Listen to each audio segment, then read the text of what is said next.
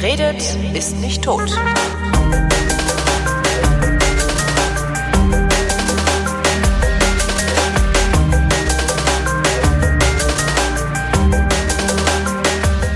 Willkommen zu einer völlig neuen Ausgabe der völlig neuartigen, brutal betonistischen, retrofuturistischen, ironisch modernen, urbanen, lehrreichen Unterhaltungsmatinee mit Tradition. Was ist denn das hier für ein Was ist Scheiße? das? Warum quatschst du denn da rein? Das ist doch. Aber was habe ich denn da auf versehentlich gedrückt? Ja, ich weiß es Ist ja nicht. alles im Arsch hier. Naja, ihr wisst schon. Vrindheit, bla, hier, vrindheitsgemäß. Fragen, Fragen, äh, Fragen at vrind.de werden vrindheitsgemäß, aber garantiert nicht zeitnah beantwortet mit Alexandra Tobor. Ach so, und Holger Klein. Was da, was? Meinst du, ich sollte noch mal anfangen? Nein, nein, um Gottes Willen, Um komm, Gottes es uns. Willen. Das äh, kam ja jetzt schon. Um dem Herr sein Willen. Ich weiß gar nicht, ob es Shownotes gibt. Hoffentlich gibt es Shownotes. Ja, ja, schauen wir mal. Ja, hm. Ähm, wo war ich? Ich weiß gar nicht, ich habe eben Post aus dem Briefkasten gezogen und ich bin ja noch Kunde der Sparkasse, ne, weil ich das eigentlich nett finde, so regionale Banken mit reichlich Filialen oder mit hinreichend Filialen zu unterstützen. Weil das kostet Geld, Kunde der Sparkasse zu sein. Ne? Also die sind nicht zufrieden damit, dass du bei denen dein Geld liegen hast, sondern die wollen zusätzlich noch mehr Geld von dir. Ähm, und äh, das kostet halt drei Euro im Monat, was irgendwie schon ziemlich viel Kohle ist, finde ich. Also ich finde, eine Bank sollte kostenlos sein. Also die haben, ne, die spielen mit meinem Geld und verdienen damit Geld und die sollen gefälligst so kalkulieren, dass das funktioniert. Ähm, aber ist okay. Ich denke, so Sparkasse ist okay. Also, ne, die machen keine auf dicke Hose und so und sind immer nett und sowas. Und äh, ziehe gerade einen Brief aus dem Briefkasten. Ähm, steht so, ja, ähm, wir müssen auch hier Preise anpassen und bla. Ähm, aufgrund Ihrer bisherigen Kontonutzung empfehlen wir Ihnen äh, Konto Girokonto S, was vermutlich dann das kleinste ist. Ich habe noch nicht nachgeguckt, ähm, für 6,50 Euro im Monat. Die erhöhen einfach mal die Preise um über 100 Prozent, diese Arschgesichter. Das ist doch Wahnsinn. Die haben sie doch nicht alle, oder? Ich meine, die, äh, Ich höre in letzter Zeit von Leuten immer die wollen von mir wieder, irgendwie- dass sie von der Sparkasse nichts mehr wissen wollen. Das ist die, unglaublich. äh, ey. Ich werde sofort, also ich werde so schnell wie möglich die Bank wechseln und auch nur noch jedem Mach empfehlen, jedem empfehlen, nicht Kunde der Sparkasse zu werden, weil es, das ist eine, das, ich finde das echt Mach unfassbar. das, das ist ein absolut unzeitgemäßes Unternehmen. Und ist die, also- die leisten sich noch ganz andere Sachen. Was denn noch? Na, die sind sehr, ähm, ähm, sehr unfreundlich äh, Online-Nutzern gegenüber zum Beispiel. Ach echt? Nee, das ist, das habe ich bei mir nicht. Also ich bin halt seit, weiß ich nicht, äh, 30 Jahren oder sowas Kunde der Kreissparkasse Euskirchen. Ähm, und bin hab mein Konto da auch behalten, als ich als ich nach Berlin gezogen bin. Aber das ist also 6,50 Euro finde ich eine Frechheit. Das ist eine Ja, echte es. Frechheit. Also ich habe von denen noch nicht mal, ich habe nicht mal eine Kreditkarte von denen, weißt du? Mhm. Es ist äh, also äh, äh, ja und jetzt muss ich mal gucken, wo ich hingehe. Also das ist ja also ich würde ja gerne zu dieser GLS Bank. Das sind diese Ethiker, weißt du? Die so die die Ach, nicht, die nicht angeblich irgendwas ja, genau, die angeblich nur ethische ESO, Investments. Äh, naja, die machen angeblich nur ethische Investments. Äh, was sie verschweigen, ist, dass ihre ihre äh, ihre Gründungsgeschichte ähm, eng mit den Anthroposophen verquickt ja, ist. genau. Mhm. Ähm, damit habe ich ein großes Problem, weil Anthroposophie halte ich für äußerst gefährlich. Das ist eine sehr gefährliche Ideologie.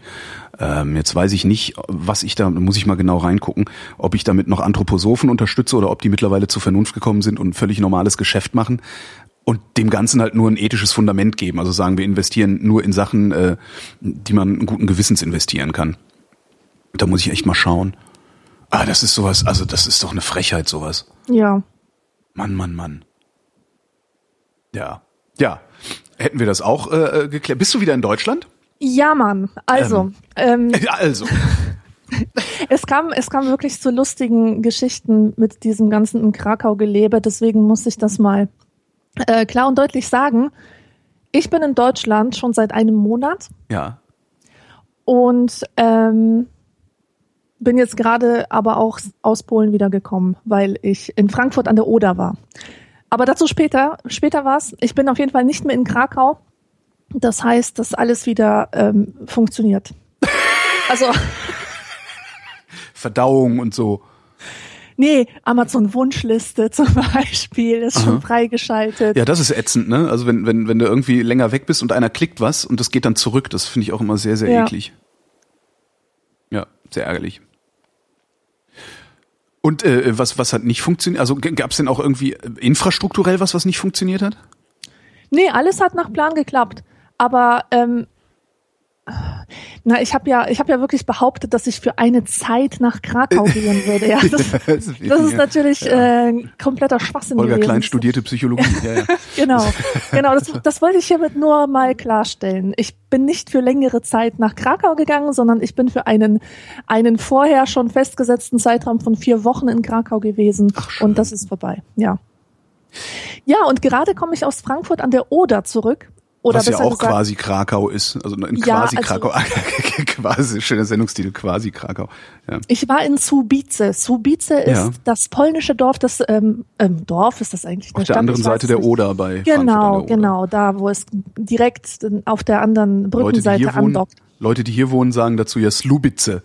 Slubice, das ist unglaublich. Slubice. Dabei kann man Slubice eigentlich ganz gut aussprechen. Ja, ähm, ach, ich, ich, bin- ich staune sowieso, ähm, was, was die Deutschen so ähm, über ähm, äh, über Slu- Slubice zu sagen haben. Ich habe so eine kleine Doku gesehen irgendwo auf SWR. Heißt das SWR 3? Nee, das ist der Radiosender. Wie heißt denn dieser ähm, Fernsehkanal?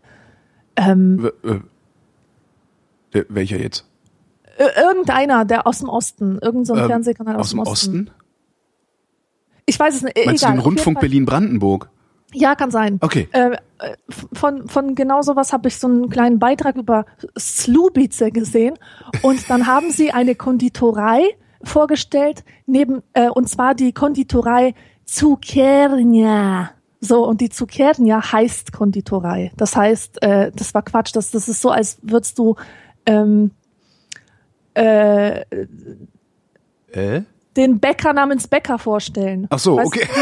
Die, die haben Ja, noch nicht mal, die, die haben noch nicht mal gecheckt, dass Zuckerden ja nicht der Eigenname dieser Konditorei ist, sondern das ist einfach nur ein anderes Wort Ernsthaft? für Konditorei. Wobei, das kann ich mir beim, RB, beim, beim RBB Fernsehen ganz gut vorstellen. Die haben auch letztens so eine, so eine Expeditionsreise gemacht und begleitet. Eigentlich eine sehr schöne Sache. Sind mit so einem äh, VW-Bus quer durch Osteuropa gefahren bis zum Fujisan.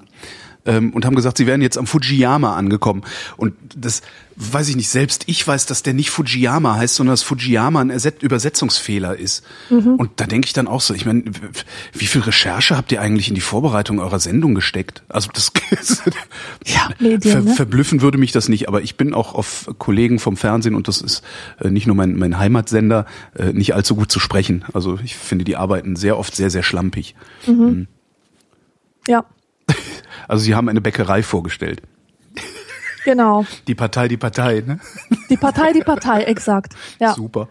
Also ich war dort auf jeden Fall auf einer wissenschaftlichen Konferenz. Hat Oh. mich total gefreut, dass ich da eingeladen war und zwar nicht nur als ähm, als äh. Teilnehmerin der Podiumsdiskussion, sondern ich durfte auch Mäuschen spielen, als die Wissenschaftler und Wissenschaftlerinnen ähm, ihren ähm, äh, Forschungsgegenstand Was war das? präsentiert Was, was für eine Wissenschaft? Ähm, Slavistik, slawistische Literaturwissenschaft, Germanistik. Also es war alles sehr sprachwissenschaftlich und die Konferenz lief unter dem Titel, also ich habe den genauen Titel nicht im Kopf, aber es ging um Migrationsliteraturen nach 1989. Und ähm, ich bin halt selber Forschungsgegenstand von denen. Ach. Mit, mit den Polen im Auto? Genau. Genau, also über mich werden Aufsätze geschrieben, Geil. Vorträge gehalten. Das ist so. cool.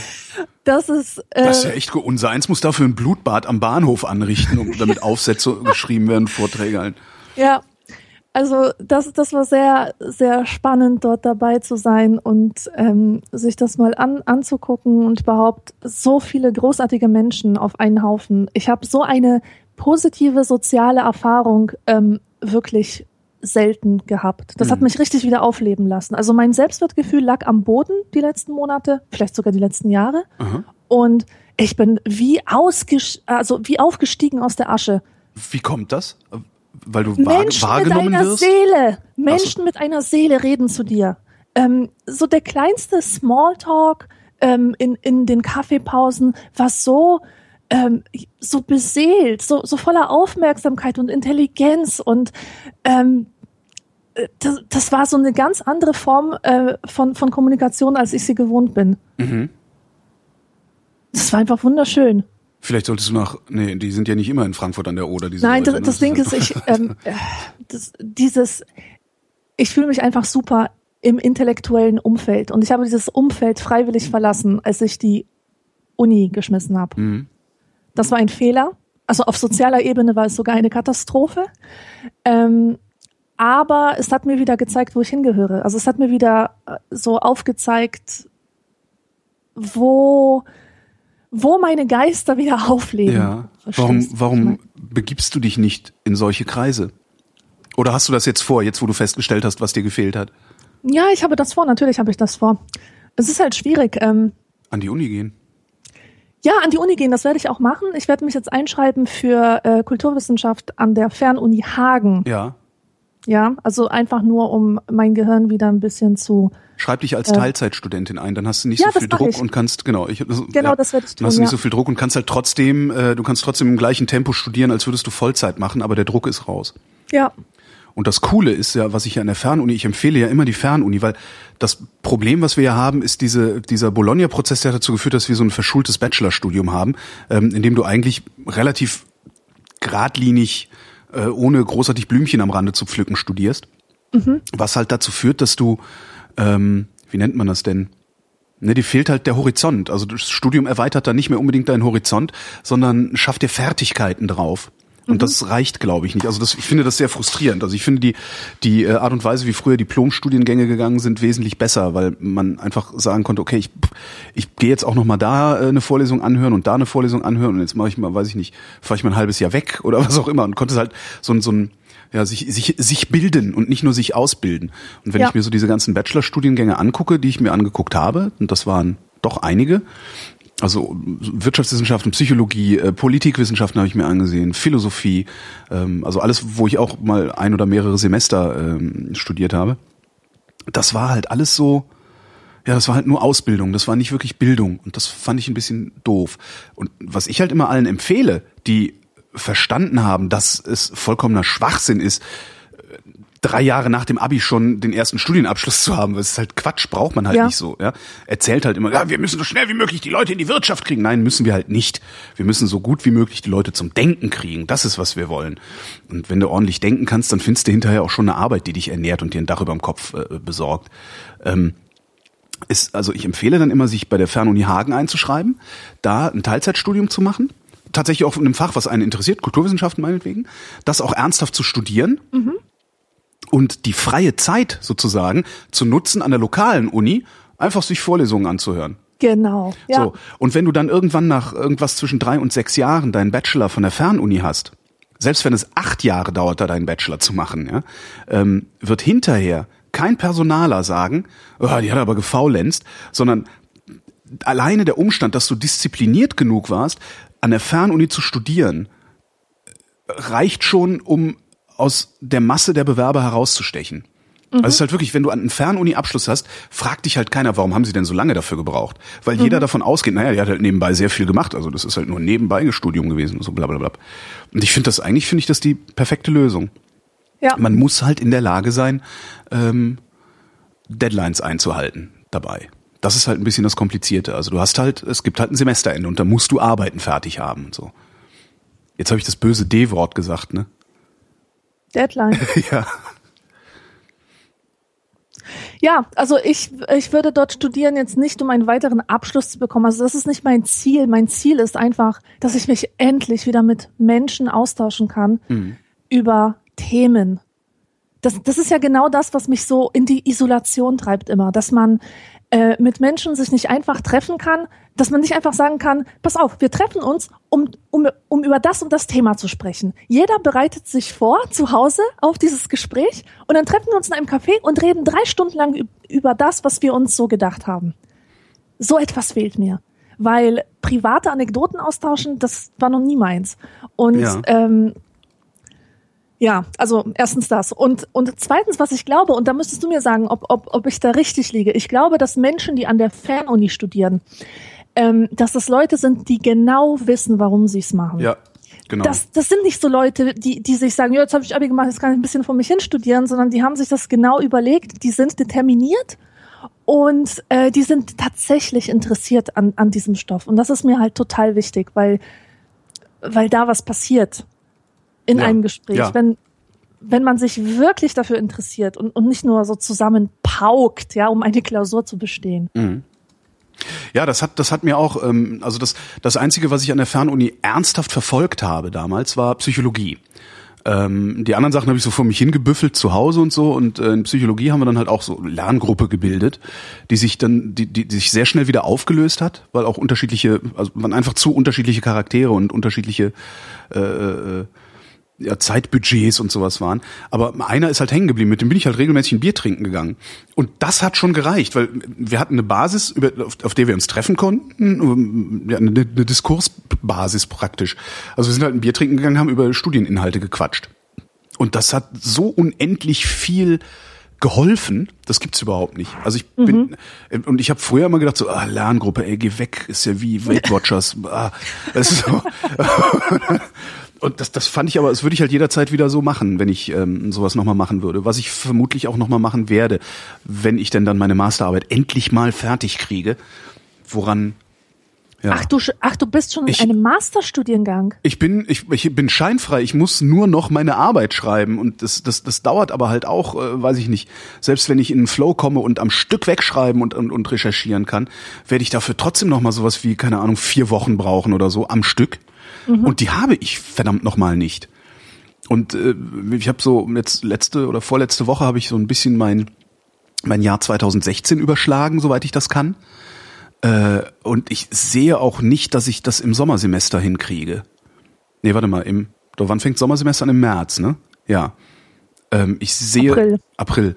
Ich sehe das nicht. Also ich habe im Moment den Verdacht oder ich gehe, ich rechne im Moment damit, so muss ich das sagen, ich rechne im Moment damit, dass ich bis zum Sommer, also irgendwie Mai, Juni, Juli in der Ecke, ähm, weiterhin eine Fünf-Tage-Woche ähm, mit ja teilweise zwei Jobs am Tag habe. Weil im Moment mhm. ist es ja so, dass ich fünf Tage die Woche ähm, für den RBB arbeite, beziehungsweise drei Tage die Woche für Radio 1, zwei Tage die Woche für den ARD-Text. Ähm, und äh, dann noch meine, meine Auftragsproduktionen habe, der Resonator, dafür, das ist auch, kostet halt immer Zeit. Ne? ist jetzt halt nicht so, dass ich jetzt für einen Resonator wochenweise unterwegs wäre, sondern es ist halt ein Tag in der Woche, wo ich irgendwo hinfahre oder zwei Tage. Ähm, dann habe ich aber immer noch einen Tag Schneidearbeit und, und Abstimmungsarbeit und so. Und das verlege ich halt alles auf die Abende, weil ich die Wochenenden wenigstens frei haben will. Und äh, ich fürchte, dass das bis zum Sommer so weitergeht, weil mhm. dann erst die Kollegin aus der Elternzeit zurückkommt, die ich gerade vertrete. Ja. Tja. Jetzt habe ich den Salat. Und das, das heißt, ich werde dann vielleicht irgendwie nächstes Jahr, keine Ahnung, ja, im, im Sommer oder im Spätsommer anfangen können, diese Arbeit zu schreiben. Das geht mir ein bisschen auf den Keks, weil ich hätte die gerne mhm. fertig. Weil das war so, das war wirklich so nervenzerfetzend, dieses Studium. Weil das auch das erste war, dass ich wirklich ernsthaft verfolgt habe. Ne? Ja. So Psychologie ist dann so, äh, da gab es dann in einer Fernuni gibt es einen, einen Psychologiedozenten, der, der ist halt scheiße. der, ist halt, der ist halt scheiße. Der ist nicht in der Lage, das, was er im Kopf hat, zu vermitteln. Sowieso die Skripte ja. der Fernuni, zumindest was Psychologie angeht, ähm, Wobei ich da auch, also ich muss auch einen einschränken. Also nochmal, das ist halt ein Bachelorstudiengang gewesen und Bachelorstudiengänge sind für 18-Jährige. Ne? Die sind halt designt für 18-Jährige mhm. und nicht für 40-Jährige. Ja. So, ähm, wenn du wenn du 18 bist, ist das sicherlich sehr sinnvoll, dass du da irgendwie ein Manuskript hast, bei dem die Conclusio am Ende steht. Ja.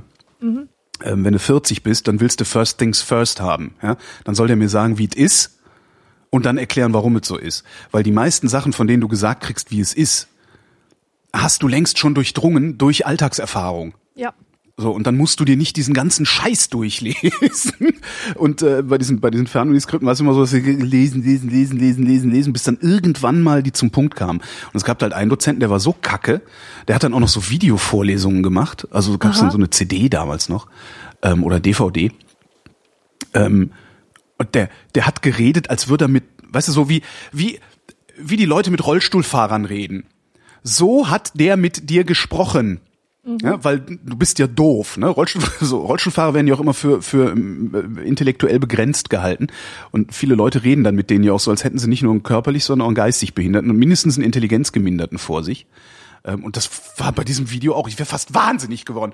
Und ich habe irgendwie achtmal versucht, das zu gucken und jedes Mal nach fünf Minuten gesagt, ah, komm jetzt endlich klar! Und hab das Ding rausgerissen und einfach weggelegt und auf nächstes Halbjahr, ne, nächstes Semester verschoben. Kann man ja dann machen.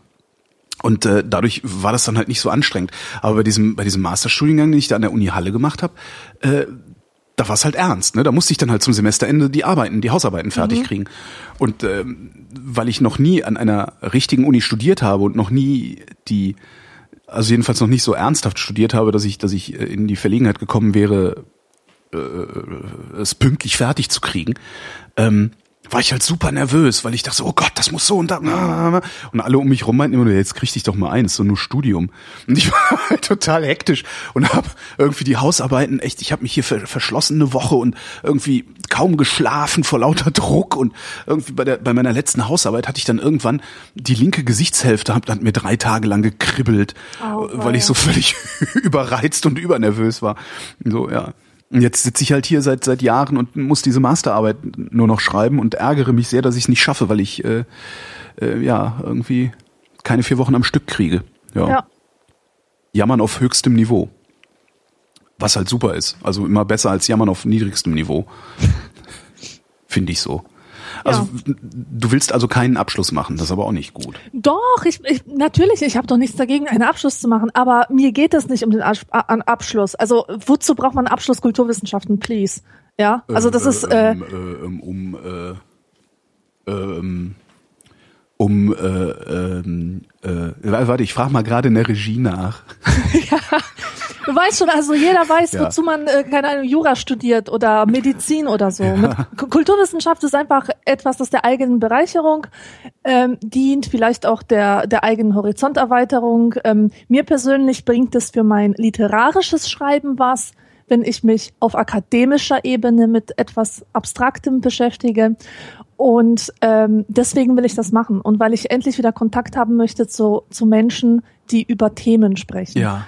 Und ähm, und ein bisschen um um ein bisschen rauskommen aus meiner Isol Isolation. Und an das der ist so Fernuni kriegst du vor allen Dingen Kontakt zu Erwachsenen, die über Themen Ja. sprechen und nicht zu Leuten, die sich für erwachsen halten und dann über Themen sprechen. genau, genau. Das ist auch die Sache. Also hier diese ganzen Professoren, die anwesend waren.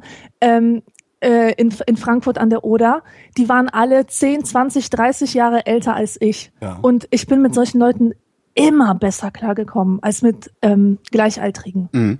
Ja, das ist so etwas, was, was meine äh, Person zur, zur Entfaltung bringt, äh, wo ich mich nicht verstellen muss.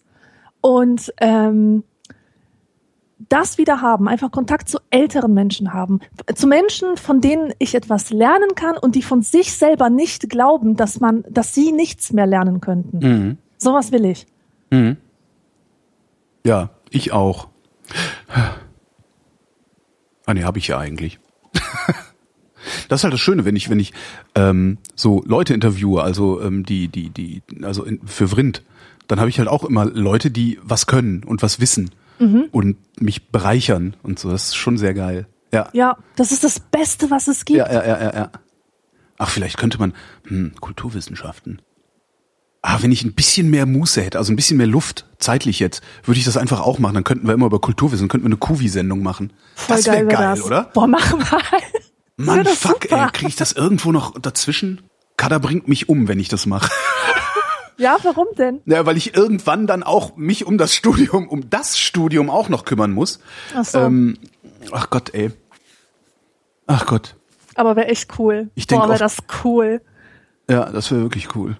Können wir so eine eigene, eigene Fernuni gründen? Genau. So, so für, für Hörer und Hörerinnen. Geil. Ja. Ah. Lernen Popernen. Das wäre, ja, ich muss ja, muss ich jetzt aber wirklich mal drüber nachdenken. Kann man an zwei Unis eingeschrieben sein? Weil ich bin ja noch in Halle eingeschrieben. Ach so. Ja, warum nicht? Aber das wäre, nee, nein, das wäre bescheuert. Ich sollte die Zeit, die ich, also ich sollte da nicht noch, nicht da auch noch Zeit reintun. Ja. Das wäre wirklich Quatsch, glaube ich. Also worüber, was wir machen können, ist, wenn, wenn du da ähm, einer Struktur folgst bei diesem Studium, ähm, mir sagen, welche Bücher ich lesen muss. Und dann können wir darüber reden. Also dieses Studium setzt sich zusammen aus den Fächern Literaturwissenschaft, Philosophie und Ja. Geschichte. ja.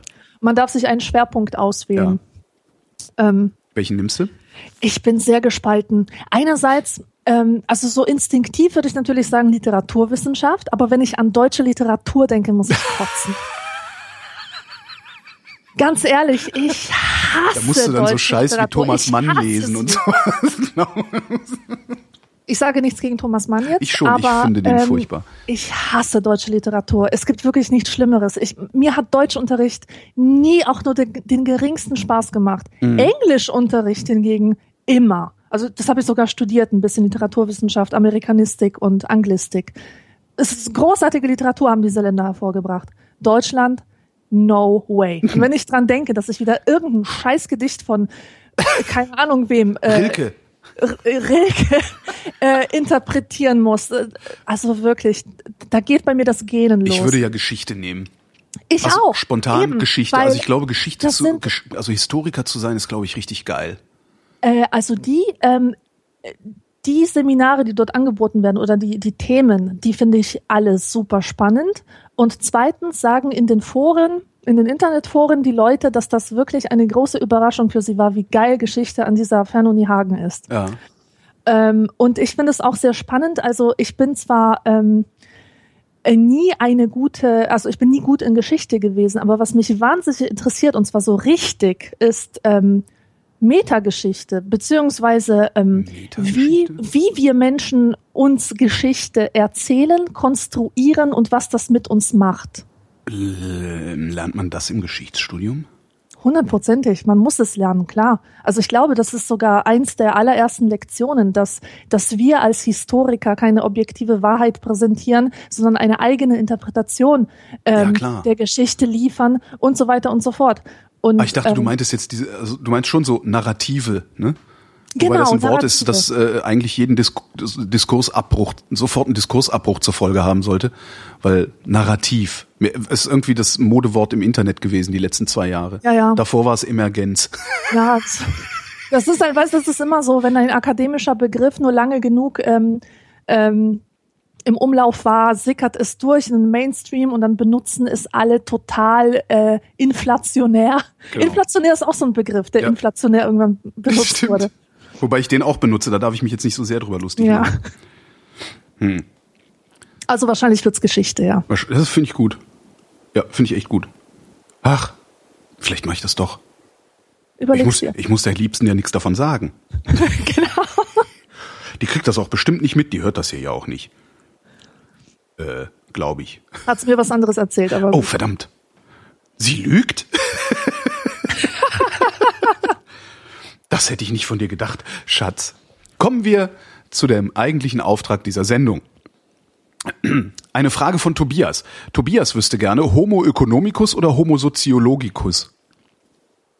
erstmal klären, was er damit meint. Also der Homo economicus ist der Mensch als Wirtschaftstreibender, also jemand, der sein eigenes Interesse im Sinn hat, oder? Ähm, der Homo economicus ist ja, der seinen eigenen Vorteil im Sinne hat. Genau. Ähm, Und der Homo sociologicus wäre der Mensch, der andere Menschen benötigt, äh, Ja. oder äh, der Mensch könnte- als soziales Wesen. Genau, man könnte eigentlich sagen, äh, konkur konkurrierend oder kooperierend. Ist der Genau. Mensch konkurrierend oder kooperierend? Ich verstehe ehrlich gesagt diese Dichotomie nicht, falls es da eine gibt. Ähm, die kommt Äh, daher, die kommt, Schließt, ja, bitte. die kommt aus dem Neoliberalismus. Ähm, Mhm. Die Neoliberalas äh, haben sehr lange behauptet und das klingt auch alles sehr plausibel. Also das, das Tragische in, in den Wirtschaftswissenschaften ist ja, dass das, das meiste, was da an Theorien verarbeitet wird, das sind ja überhaupt keine Theorien, die sich an irgendwelchen Daten überprüfen. Das sind meistens Verschwörungstheorien. Ähm, und die haben halt 20 Jahre lang behauptet, ähm, der Mensch sei ein Homo economicus, äh, der würde am Markt ausschließlich auf seinen eigenen Vorteil bedacht handeln. Und darum müsse man die Märkte so gestalten und man müsse den Menschen auch so verstehen, nämlich als Individuum und de- dass das nur zu seinem Vorteil handelt. Ähm, das ist halt eine ökonomische Theorie. Äh, der Homo sociologicus hingegen ist äh, eine überprüfbare, äh, eine, eine überprüfbare, überprüfte und auch bestätigte Theorie, dass nämlich der Mensch ein kooperatives Wesen Ja. ist. Warum er kooperiert, sei erstmal dahingestellt. Aber er kooperiert. Und das macht Ja. er immer. Ähm, darum ist diese Frage eigentlich äh, keine echte Frage oder diese Frage Ja, nee, ist, ist es eigentlich nicht. Ist es nicht. Das, Ist also die Frage wäre ja, ist der Mench das oder das? Ähm, darum geht es aber gar nicht, denn das sind theoretische Begriffe Nee. aus bestimmten Theorien. So und um äh, in diesen Theorien macht es Sinn, den Menschen als Homo economicus zu begreifen. Nein, macht es eben nicht, weil das führt halt zu nix. Das führt halt zu, es führt halt zu nix. Also das. Ja, aber wenn du eine ökonomische Theorie hast, ist es doch sinnvoll, von einem ähm, äh, ökonomisch denkenden Menschen auszugehen. Also Ja, aber nicht von sein- idealtypisch. aber nicht auch von wenn einem- du weißt, dass er in Wirklichkeit nicht so ist. Es ist nur idealtypisch, ein theoretisches Konstrukt. Na, aber es wird ja, es wird ja der Realität übergeholfen. Also es wird ja versucht, aus dieser Idee des, des individualisierten, auf den eigenen Vorteil bedacht handelnden, ausschließlich auf den eigenen Vorteil bedacht handelnden Menschen, eine ähm, soziale Struktur, also eine Gesellschaftsstruktur zu bauen. Mhm. Das ist ja, was versucht wird. Das ist ja, was seit, seit 20 Jahren oder sogar noch länger ähm, versucht Ja, wird und okay. was, was auch bei vielen, insbesondere bei Journalisten, sehr gut ankommt. Darum haben sie es ja versucht hochzuschreiben oder haben es auch sehr gut geschafft. Darum waren solche Sendungen wie Sabine Christiansen überhaupt nur möglich, ja, weil, weil da so eine äh, krude Theorie dahinter stand. Ähm, und selbst, also selbst wenn du es in der, im ökonomischen Diskurs belassen würdest, dann wäre es ja okay. Dann könnte man ja sagen, jetzt gucken wir mal, jetzt versuchen wir mal diese, diese Theorie, äh, nehmen wir mal Daten und gucken, ob diese Theorie überhaupt funktioniert. Aber das ist nicht, was passiert ist, sondern daraus wurde direkt eine Gesellschaftstheorie entwickelt und direkt eine ähm, Handlungsanweisung an die Gesellschaft. Und das ist halt Quatsch. Das kann nicht funktionieren und es funktioniert halt auch nicht. Ja, weil es nämlich die Psychopathen bevorzugt. Ja, darum, darum haben diese ganzen Hedgefonds-Heinis so, so aberwitzige Boni und diese ganzen Investmentbanker. Das ist, das ist genau dieses, äh, nee, das ist schon in Ordnung, dass der Typ hundertmal so viel verdient wie ein normaler Schalterangestellter in der Bank. Ähm, was aber nicht stimmt. Also die Menschen sind, der Mensch ist ein Rudeltier. Der Mensch verbündet sich und der Mensch hat vor allen Dingen Empathie und der Mensch ist auch bereit, wie nennt man das denn? Der Mensch ist altruistisch. So, und der Homo economicus geht davon aus, dass der Mensch nicht altruistisch ist, sondern dass, ähm, ich verkürze sehr stark gerade, ja, sondern dass Altruismus für alle aus der Summe der Einzelinteressen erwächst. Ja? Das gab's doch schon mal Ja, in der, ja, ja, das klar, gab's doch schon ist mal in der Adam Smith. Ideengeschichte. Das ist doch der Grundgedanke äh, von Adam Smith. Genau, und auch das war schon Quatsch. Ja, weil das kannst du dann auch wieder, aber das wissen die Ökonomen mittlerweile auch, dass Adam Smith einen an der Klatsche hatte, zumindest diesbezüglich, ähm, weil das natürlich voraussetzt, dass du eine totale Markttransparenz hast. Das heißt, dass jeder Teilnehmer des am Markt ähm, immer über denselben Informationsstand verfügt und zwar zur selben Zeit. Dann funktioniert das. Ja, das äh, aus dem aus dem äh, äh, wie war das aus dem aus dem Einzel wie nennt man das denn aus dem Egoismus im Grunde ein Altruismus, also so, ne, Volonté de tout oder wie das hieß, entsteht. Ähm, aber die, die Märkte sind total intransparent. Ja, du hast halt nicht dieselben Informationen wie ein Investmentbanker. Also kann das auch nicht funktionieren. Und dass der Mensch ein ein, ein, ein Homo sociologicus ist, das ist im Grunde ist das ein Abfallprodukt. Also diese, diese, diese Erkenntnis ist ein Abfallprodukt aus psychologischer, soziologischer Forschung. Darum finde ich es halt so albern, sich überhaupt über diese Frage ge- Gedanken zu machen. Das ist ungefähr so, als würde ist der Mond aus Käse oder äh, ist, ist die Kanzlerin ein Reptiloid? Darauf antwortet man noch nicht mal. ja? Das ist es eben, man antwortet darauf noch nicht mal, weil man in dem Moment, wo man antwortet, dieses, die, diese. Frage überhaupt diskursfähig macht. Man erkennt Ja. an, dass das, das, das äh, ist, ja. Nee, nee, nee, ja, ja, ja. Nee, also, so nicht. Das sind übrigens auch so Sachen, die du dann äh, in den ersten Semestern Psychologiestudium so nebenbei, so en passant, so mitnimmst, wo du denkst, ach guck, die Menschen helfen sich ja, die arbeiten ja gar nicht gegeneinander, obwohl sie es könnten, obwohl es sogar ne, dann aus irgendwelchen irgendwelcher Spieltheorie heraus ähm, sich als sinnvoller ähm, erweisen würde, handeln die halt trotzdem irrational. Ja. Und das ist auch der Grund, warum man keine Technokratie will. Weil eine Technokratie berücksichtigt nicht, dass Menschen irrational handeln. Und jetzt haben haben, jetzt haben wir, ne, jetzt haben wir wieder, jetzt haben wir es geadelt, das Thema. Verdammt. Ja. Technokratie, das Thema hatten wir auch vor zwei Sendungen mal. Ja, das kommt halt immer wieder. Ist halt eins, eine meiner größten, eine meiner, die zweitgrößte äh, Angst, die hier in der Demokratie passieren kann. Die größte ist, dass äh, irgendwann ähm, die Menschen aufhören, für die Demokratie zu kämpfen, was gerade passiert. Ich muss, ich nur, muss nur nach Sachsen gucken. Man muss nur gucken, ne, so, also was da die AfD, das ist halt, die, die haben halt, die brauchen halt keine Demokratie. Ne? Ähm, ich habe halt ein bisschen Sorge, dass wir so irgendwann chinesische Verhältnisse haben. Ja. Christopher Lauer hat mir mal in einem sehr, sehr frühen Interview, das ich mit ihm gemacht habe, da habe ich ihn gefragt, warum er in die Politik geht. Ähm, gesagt, er war ein Jahr in China als Austauschstudent und ähm, hat da gesehen, dass der Kapitalismus die Demokratie nicht braucht, um sehr gut zu funktionieren. Ja, genau. Und er, ist in, er sei in die Politik gegangen, weil er daran arbeiten wolle, dass diese Verhältnisse hier nicht Einzug halten. Jetzt sieht er sich selbst damit gescheitert, also hat halt gesagt, ähm, ne, funktioniert halt nicht. Ähm, ja, und, und ist wieder aus der Politik raus, was ich sehr schade finde, aber Mhm. äh, ja, das ist so die größte Angst, die ich habe. Und die zweitgrößte ist halt wirklich, dass wir in so eine Technokratie abgleiten. Das wäre zum Beispiel, wenn die Piratenpartei ähm, größer geworden wäre, hätte da die Gefahr gedroht. Weil die halt sehr stark so ein, äh, so, ein so eine Input-Output-Weltbild äh, gerne mal vertreten haben. Und Vernunft ist nicht das Einzige, womit man regieren kann. Kommen wir zur nächsten Frage. Der Martin, und zwar der, der immer vorne mit hinschreibt, ähm, Wie wie wir es formulieren so sollen, genau. ja. Der, der Martin versucht herauszubekommen, schiebt ihr euch ab und zu mal eine Tiefkühlpizza in den Ofen? Oh ja. Nein. Und was äh, wirklich, es kann niemand kann mir das glauben, wenn ich das sage, aber ich be bezeuge, nein, ich sage Ich wirklich, bezeuge. Es, äh, nein, ich bezeuge nicht. Ich äh, stehe dafür ein. Ähm, ich liebe Tiefkühlpizza. Ich Oh. bevorzuge sie gegenüber jeder Pizza vom Italiener und Oh. und einer selbstbelegten Pizza. Ähm, ich habe das früher schon nicht verstanden, äh, wenn es in der Werbung hieß, äh, schmeckt wie beim Italiener, weil die Pizza vom Italiener, die war echt ein Witz, die hat nach gar nichts geschmeckt, die hat nach weißem Brot geschmeckt. Die Pizza vom Italiener hat nach weißem Brot schon, dann hast du einen schlechten Italiener, oder? Das kann auch sein. Ich habe auf jeden Fall in meinem Leben sehr wenige echt gute Pizzen vom Italiener gehabt. Die beste Pizza der Welt gibt es übrigens in Marburg bei Pizza Toni. Also alle, alle Marburger macht diesen Mann reich. Ähm, und Tiefkühlpizza, boah, Tiefkühlpizza ist einfach diese ölige Scheibe, die manchmal genau das ist, was man braucht. Ja, aber das finde ich gerade nicht, nee. Also ich mag Tiefkühlpizza, ich habe das früher sehr häufig gemacht. Ähm, und mittlerweile weigere ich mich, so gut ich kann, vorverarbeitetes Essen in meiner Küche irgendwie aufzuwärmen. Ähm, manchmal gelingt mir das nicht. Manchmal bin, auch einfach, weil ich doof bin. Ne, die Porridge, meine Porridge-Geschichte zum Beispiel, das ist ja, also ist ja wirklich, so doof muss der erstmal sein, ne? Dein Leben lang nicht zu begreifen, dass Porridge einfach nur äh, in Milch aufgekochte Haferflocken sind. Ähm, da habe ich jetzt halt äh, dann in, in England, hatte ich das nie erzählt? Dass ich letztes Jahr in London Doch, so, so ein doch, Fertigporridge doch. und so und dann total viel davon irgendwie mitgenommen habe und dann habe ich mir noch total viel schicken lassen und so, bis dann irgendwie meinte, ich glaube Kada war's, äh, du kannst auch einfach Haferflocken nehmen und die kurz zwei Minuten in die Mikrowelle und dann hast du auch Porridge.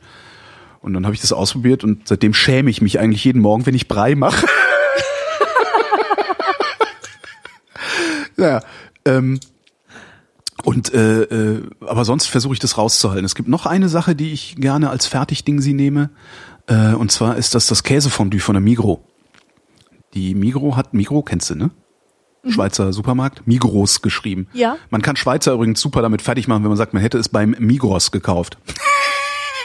das hassen die.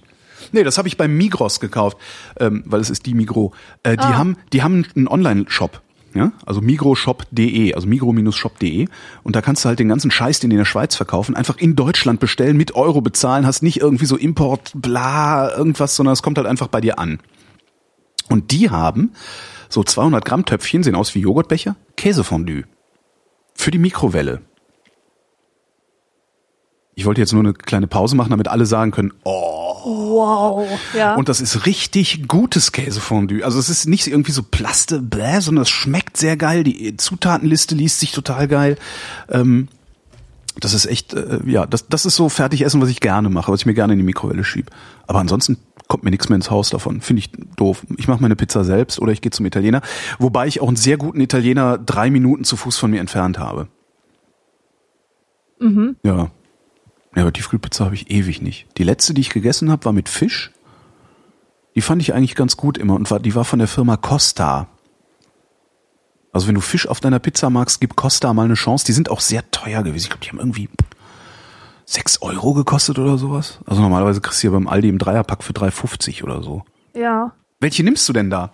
Von Dr. Edgar, immer nur Dr. Edgar, das sind die geilsten. Mhm. Äh, Und zwar die mit ähm, Mozzarella.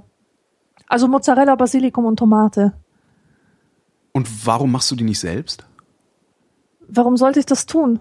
Das, das ist ja das Angenehme Nein, ich frage einfach, weil, also mir macht es Spaß, so Teig. Mir macht äh, es nicht keinen Spaß, mit Essen rumzumachen. Ah, okay. Ich, äh, Mhm. Also mag ich einfach nicht. Mhm. Ich bin sehr Koch, ähm, wie sagt man, äh, Ich, ich mag ich mag das nicht. Ich Koch- mag es Kochen- nicht, Sachen zu schneiden. Ja, Kochverächterin. Ich würde es gerne machen, weil ich habe ja nichts gegen gesundes Essen oder gegen selbstgemachtes, ganz im Gegenteil. Aber äh, ich habe irgendwie kein Händchen dafür. Ich habe, ich äh, gebe jetzt an dieser Stelle für alle, die das noch nie gehört haben, ähm, mal das Pizzateigrezept, das Sven Menke mir gesagt hat, zum Besten. Also ich habe ewig, äh, ewig. Wann habe ich meinen ersten Pizza? Also Teig ist so eine Sache, da trauen die Leute sich nicht ran. Das ist irgendwie ganz lustig. Also alle machen irgendwie so ständig, ständig kommt, macht sich einer irgendwie so ein Bœuf Bourguignon, was ich wesentlich aufwendiger und anstrengender finde. Ähm, an, an Teig trauen sich, na, Teig traue ich mich nicht so. Ist so ein ganz komisches Ding. Also höre ich sehr oft, habe ich selber auch sehr lange gesagt und irgendwann habe ich, es muss 2007 gewesen sein, ja 2007, habe ich zum ersten Mal einen Teig selber geknetet, also einen Pizzateig. Ähm, und äh, habe es nie geschafft, den wirklich so also eine Rezeptur mir irgendwie anzueignen, dass der reproduzierbar gut wird. So. Und Sven Menke meinte dann mal, wieso ist doch ganz einfach. Und das sage ich jetzt mal, damit sich jeder einen Pizzateig nach Sven machen kann. Und es funktioniert wirklich reproduzierbar gut, jedes Mal. Und es ist ein sehr kurzes Rezept. 350 Gramm Mehl, 200 Milliliter Wasser, ein halbes Päckchen frische Hefe oder ein Tütchen trockene Hefe und ein Teelöffel Salz. Und das Ganze schön lange kneten.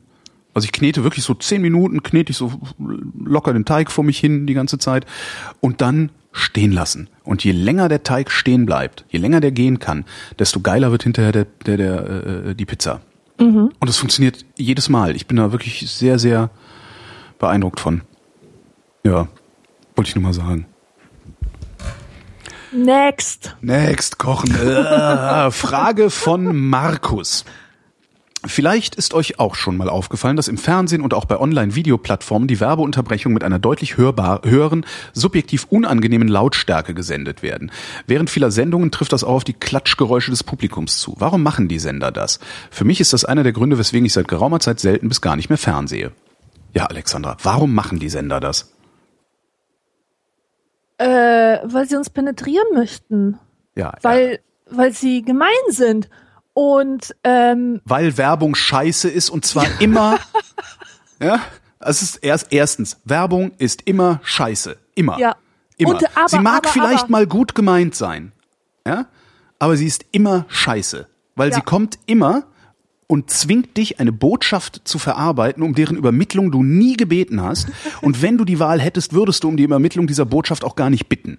Ja, Deswegen ist Werbung immer scheiße. Jetzt Ja. kommen natürlich immer Leute, die sagen, ja, aber guck mal hier, das, der tolle Werbespot von Greenpeace, das ist doch für eine gute Sache. Nee, der, das, der ist gut gemeint, aber der ist scheiße, weil er benutzt dieselben Mittel, die muss er benutzen, ja, weil er sonst in diesem ganzen Geschrei vom Mediamarkt und leck mich am Arsch untergeht. Aber nichtsdestotrotz ist auch diese Werbung scheiße. Sie ist manchmal gut gemacht, manchmal gut gemeint, aber sie ist immer schlecht. So, also müssen sie sie uns aufdrängen. Das macht man, indem man laut wird. Riesige Plakatwände, diese scheiß riesigen LED-Poster, die mittlerweile überall hängen Ja. und, und die Nächte, die Nacht beleuchten. Immer mehr Lichtverschmutzung, nur damit wir noch mehr kaufen. Ähm, Und, und, und deswegen ist das so. Deswegen machen die das lauter. Und jetzt kommt's. Es ist gar nicht lauter. Hm? So, sondern es ist mehr Loudness drin, also Lautheit Ja, ja, nennt ja. man das. Ja, ja, kenn ich. Äh, normalerweise, das, das ist, wenn man schon mal so Audioschnitt gemacht hat oder irgendwas aufgenommen hat, wo man so eine, so diese, diese, diese, wie heißt das Ding, Hüllkurve? Also diese, ne, einfach diese Zacken sieht, ne, von der, von dem Mhm. Audiofile. Siehst du, es gibt Täle und Berge. Täl, Mhm. Täle, Täler und Berge. So, durch diese Dynamik hast du, ne, nimmt dein, dein, macht dein Gehirn eine bestimmte Lautstärke. So, wenn du jetzt hingehst und die Täler an die Berge angleichst, so dass praktisch keine leisen Stellen mehr drin sind, klingt das Ganze in deinem Kopf wesentlich lauter, obwohl es eigentlich nur fetter ist. ja. So, das heißt, du gehst jetzt zum Sender und sagst, warum macht ihr das lauter? Dann kommt der Sender, was ich eine ziemliche Frechheit finde übrigens, und sagt, nein, das ist überhaupt nicht lauter, hier sind unsere Messprotokolle. Ne? Hat immer dieselbe Lautstärke. So, das können die halt nachweisen. Dass es eine höhere Lautness hat, dass es fetter klingt und darum dir lauter erscheint, also das ist so ein psychoakustischer Effekt dann am Ende, das verschweigen die. So, darum ist das. Und die machen das, weil sie uns ihren Scheiß aufdrängen wollen. Ja, ist ja, nicht, ich, also, aber weißt du, was ich mich oft frage? Diese Leute, die, ähm, die sich damit befassen äh, und die äh, dafür verantwortlich sind, dass dieses Zeug in unsere Ohren dringt. Äh, und ich denke jetzt besonders an Geschäfte, an Werbung in Geschäften. Was haben die eigentlich für einen Konsumenten vor sich? Wenn ich zum Beispiel im Rewe bin, ja, und da dröhnt mir in der Tomatensoßenabteilung die, die Rewe eigene Werbung in die Ohren, Ja, dann also- lädt das nicht zum Verweilen ein. Genau. Nein, das lädt dazu ein, dass ich gucke, dass ich den Laden so schnell wie möglich verlasse und dann äußerst ungern wiederkehre. Ähm, das heißt, wahrscheinlich haben die einen Menschen im Kopf, der ein bisschen stumpf ist für sowas.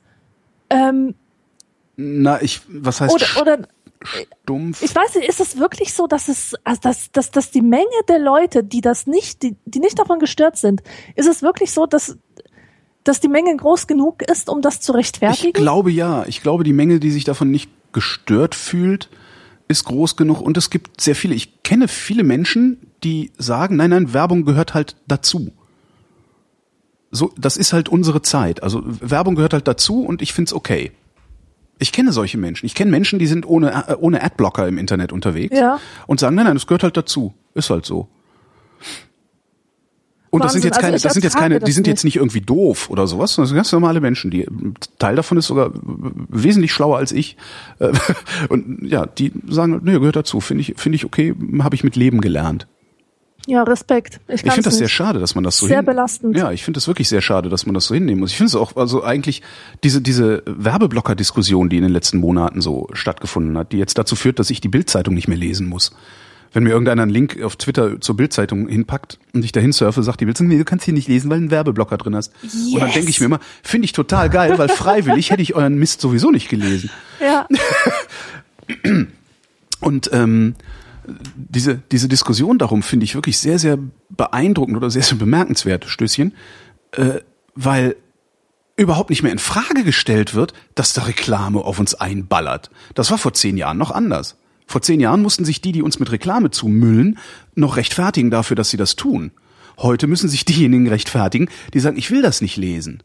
Na, dem wird dann direkt, du machst unser Geschäftsmodell kaputt. Ja, dann hast du das falsche Geschäftsmodell.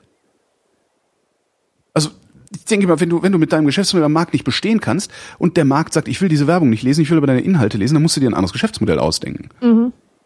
So, aber sehen die natürlich nicht ein, weil kommen ja vom Print. So. Ach so, das war, das war das schon. Nächste Frage. Ah, der Martin wieder. Der hatte irgendwie einen guten Output.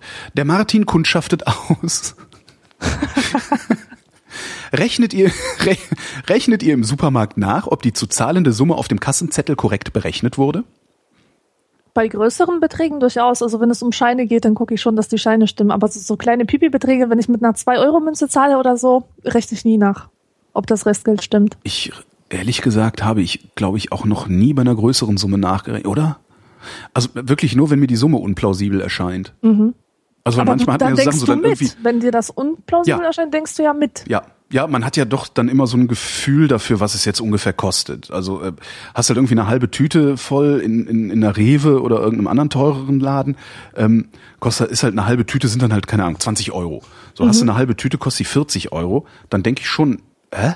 Was denn da passiert? Was denn da ja. passiert? Und dann, dann gucke ich tatsächlich um den Kassenzettel und sehe dann, ah ja, der Käse. Mhm. das ist ein, ähm, gerne so ein Ding. Ja. Das ging schnell. Der Lukas fragt sich Dinge. Da er sich nicht sicher ist, wie die Antworten lauten, fragte die allwissende Vrindheit. Wieso möchte er, ich lese übrigens gerade vor, wieso möchte er wissen, wird er, weil er mit Blindenstock rumlaufen muss, immer gedu geduzt, geduzt und für dümmlich gehalten. Und das, obwohl er Jahrgangszweitbester und nachweislich nicht so dumm sein kann. Er würde sich von Holgi wünschen, dass er mal laut anruft, dass Behinderte auch Menschen sind. Nebenbei ist er begeistert. Ja. Naja, weil die Menschen glauben, wer körperlich behindert ist, muss auch geistig behindert sein. Ja, aber really? Weil mir ist nämlich letztens was aufgefallen und zwar, dass kleine Behinderungen in der Popkultur eher ein Code sind für extrem ausgeprägte geistige Fähigkeiten. Du siehst es bei Dr. House, der am Gehstock geht, ja, Ja. und ein sehr zynischer, intelligenter Mensch ist. Du siehst es bei dem kleinen Zwerg auf Game of, äh, aus Game of Thrones, der Den aufgrund seiner, seiner körperlichen äh, Behinderung, ist halt ein Kleinwüchsiger, eine extreme Intelligenz ähm, äh, entwickelt, die, Mhm. die ihn, ähm, die ihn sogar, äh, also die er als Kampfwerkzeug einsetzen kann. Ähm, du siehst es bei Superhelden wie Daredevil, der blind ist und dafür sinnliche ähm, äh, Fähigkeiten entwickelt, ja. die, die ihn äh, sehr gut fighten lassen und so weiter, ja. Also es gibt genug Gegenbeispiele, zumindest in der Popkultur, ähm, dass es, dass man das so nicht sagen kann. Aber ich würde sagen, dass es vielleicht bestimmte Arten von Behinderung äh, gibt, die einen, ähm, die andere Assoziationen hervorrufen. Zum Beispiel am ähm, am Anfang dieser Sendung hast du doch gesagt, dass man Menschen im Rollstuhl automatisch für ein bisschen genau. dumm hält. Ja. Genau. Warum ist das so? Das ist so. Meine, ne, Holgi, ist die Theorie des Holgi-Instituts äh, dazu lautet, weil wir jahrzehntelang Körperbehinderte in Sonderschulen gesteckt haben, wo auch mhm. die Doofen unterrichtet ja, werden. Ja. So, ja, es ist eine Sonderschule. Ja. Es gibt ja überhaupt keine, das, das ist ja, es gibt überhaupt keine, keine, keine intuitive ähm, Unterscheidung zwischen körperlich und geistig behindert. Ja. Das ist halt so, ja, nö, kannst nicht laufen, Sonderschule. Ich glaube, dass das wirklich daher kommt, dass wir einfach, wir haben halt die Behinderten immer schön, wir haben die unsichtbar gemacht. Es gibt, glaube ich, niemanden, der unsichtbarer ist als die Behinderten. Also selbst die Ostdeutschen sind sichtbarer. Übrigens gerade einen interessanten, mich interessant unterhalten mit äh, ähm, äh, Lea Streisand. Ich weiß nicht, ob du die kennst. Mhm so eine äh, Lesebühnenautorin hier in Berlin hat eine Kolumne auf Radio 1 äh, und die sagte halt, also irgendwie, wir hatten gerade Weihnachtsfeier, standen wir zusammen, haben einen gezwitschert und irgendwann kamen wir auf Helmut Schmidt, haben halt so Mentholzigarettenwitze gemacht und sowas. Mhm. Und dann sagte sie irgendwann, ey, ich bin halt in Ostberlin groß geworden, ich bin nur Ost, ich komme aus dem Osten, ich komme aus der DDR. Als dieser Schmidt gestorben ist, waren die Zeitungen voller Nachrufe, oh, großer Kanzler, Bundesrepublik, Fernsehen, überall bist du zugeschissen worden damit. Und sie hat sich die ganze Zeit gefragt, wer ist der Mann? Aha. Was wollt ihr eigentlich von mir? Das ist euer scheiß 70er Jahre Bundesrepublik West BRD Kanzler. Der ja. hat mit mir nichts zu tun Großartig. und trotzdem verlangt ihr von mir, dass ja. ich den jetzt hier worshipe wie nichts Gutes. Was soll die äh, Scheiße? Das ist eine ganz, ganz tolle Sache. Genauso ging Und die hat mir. recht. Die Ostdeutschen sind unsichtbar. Ja, die sind in der ja, Sprache ja, ja, unsichtbar, die sind in den Medien unsichtbar. Das Einzige, wo die Ossis gerade sichtbar werden und wo ich hoffe, dass es dazu führt, dass wir endlich mal anfangen, uns mit denen auseinanderzusetzen. Ich meine, so jemand wie ich, der in Ostdeutschland wohnt, der setzt sich sowieso mit denen auseinander. Also ich, ich kann ja gar nicht anders. Ähm, das heißt, für mich sind die immerhin ein bisschen sichtbarer. Aber wenn ich mir so angucke, diese ganzen Westdeutschen, alle, alle westdeutschen Bekannten und Freunde, die ich habe, die sind höchstens mal für eine Woche an die Müritz gefahren. Ja, aber die waren noch nie irgendwo mal im Osten unterwegs, haben da vielleicht mal mit, mit Leuten Partys gefeiert oder sowas. Das ist echt krass. Ja, das ist ein super spannendes Phänomen. Ja. Ganz, ganz toll. Also, ist mir also nie aufgefallen, bis Lea gesagt hat, hier, guck mal, was was hab ich denn mit Helmut Schmidt zu tun? Der Typ, ja. der geht mir am Arsch. Der ist, der, der ist im Grunde ist ja für sie uninteressanter als Franz Josef Strauß. Ja. Das ist schon echt krass. Ja. ja, und wie dann komplett die Personen, die für die Ostler eine Bedeutung haben könnten, genau. einfach ausgeblendet werden. Ja, pass also, mal auf, wenn Stefan Heim stirbt. Ich möchte bitte genau, Jubiläen. genau, ja. ich möchte bitte genau denselben schwachsinnigen, äh, heuchlerischen Medienzirkus haben, wenn Stefan Heim stirbt. Ist, lebt er ja. überhaupt noch? Keine Ahnung. Äh, ähm, äh. nachgucken. Nicht, dass ich hier. Stefan Heim. Stefan Heim, wo ist er denn? Stefan Heim? Ich gucke gerade, ob er noch. Scheiße, der ist schon tot. Und zwar schon seit über zehn Jahren. Mensch. Äh, Mist. Aber hatten wir da so einen Medienzirkus? Ich glaube nicht. Natürlich nicht. Ja. Ja, nee, und das, äh, ja, um dann wieder zurück zu den Behinderten zu kommen, äh, die sind unsichtbar. Und äh, alles, was man so mitkriegt, sind dann halt so auch, glaube ich, im Grunde diese Schüler, also so diese Sachen, die man als Schüler halt mitbekommt oder als Kind und Jugendlicher mitbekommt. Ja, der ist auf der Sonderschule. Ne, und dann machst du Zivildienst und fährst dann, also bei mir im Zivildienst, ich habe halt Fahrdienst gemacht für Behinderte. Da waren körperlich Behinderte, da waren geistig Behinderte dabei. Die habe ich ja zur selben Schule gefahren. Wenn ich die dann ja. aus, ausgeladen habe, äh, die, die, die Rollifahrer und die anderen sind ausgestiegen, habe ich natürlich nicht mitgekriegt, dass die einen vielleicht in eine Klasse gehen, äh, wo, wo äh, auf, einem, auf einem normalen Niveau mit einem normalen Tempo gelernt wird und die anderen in eine Klasse gehen, wo auf einem niedrigeren Niveau mit einem langsameren Tempo gelernt wird. Habe ich natürlich ja. nicht mitgekriegt. Alles, was du siehst, ist Auto voller Behinderter, da hinten Sonderschule. Ja. So. Wie also kann sollst man sagen, du da also verinnerlichen? Wie sollst du da verinnerlichen, dass es, dass es unter Behinderten Unterschiede gibt? Das ja. ist. Äh, das haben wir selber verkackt.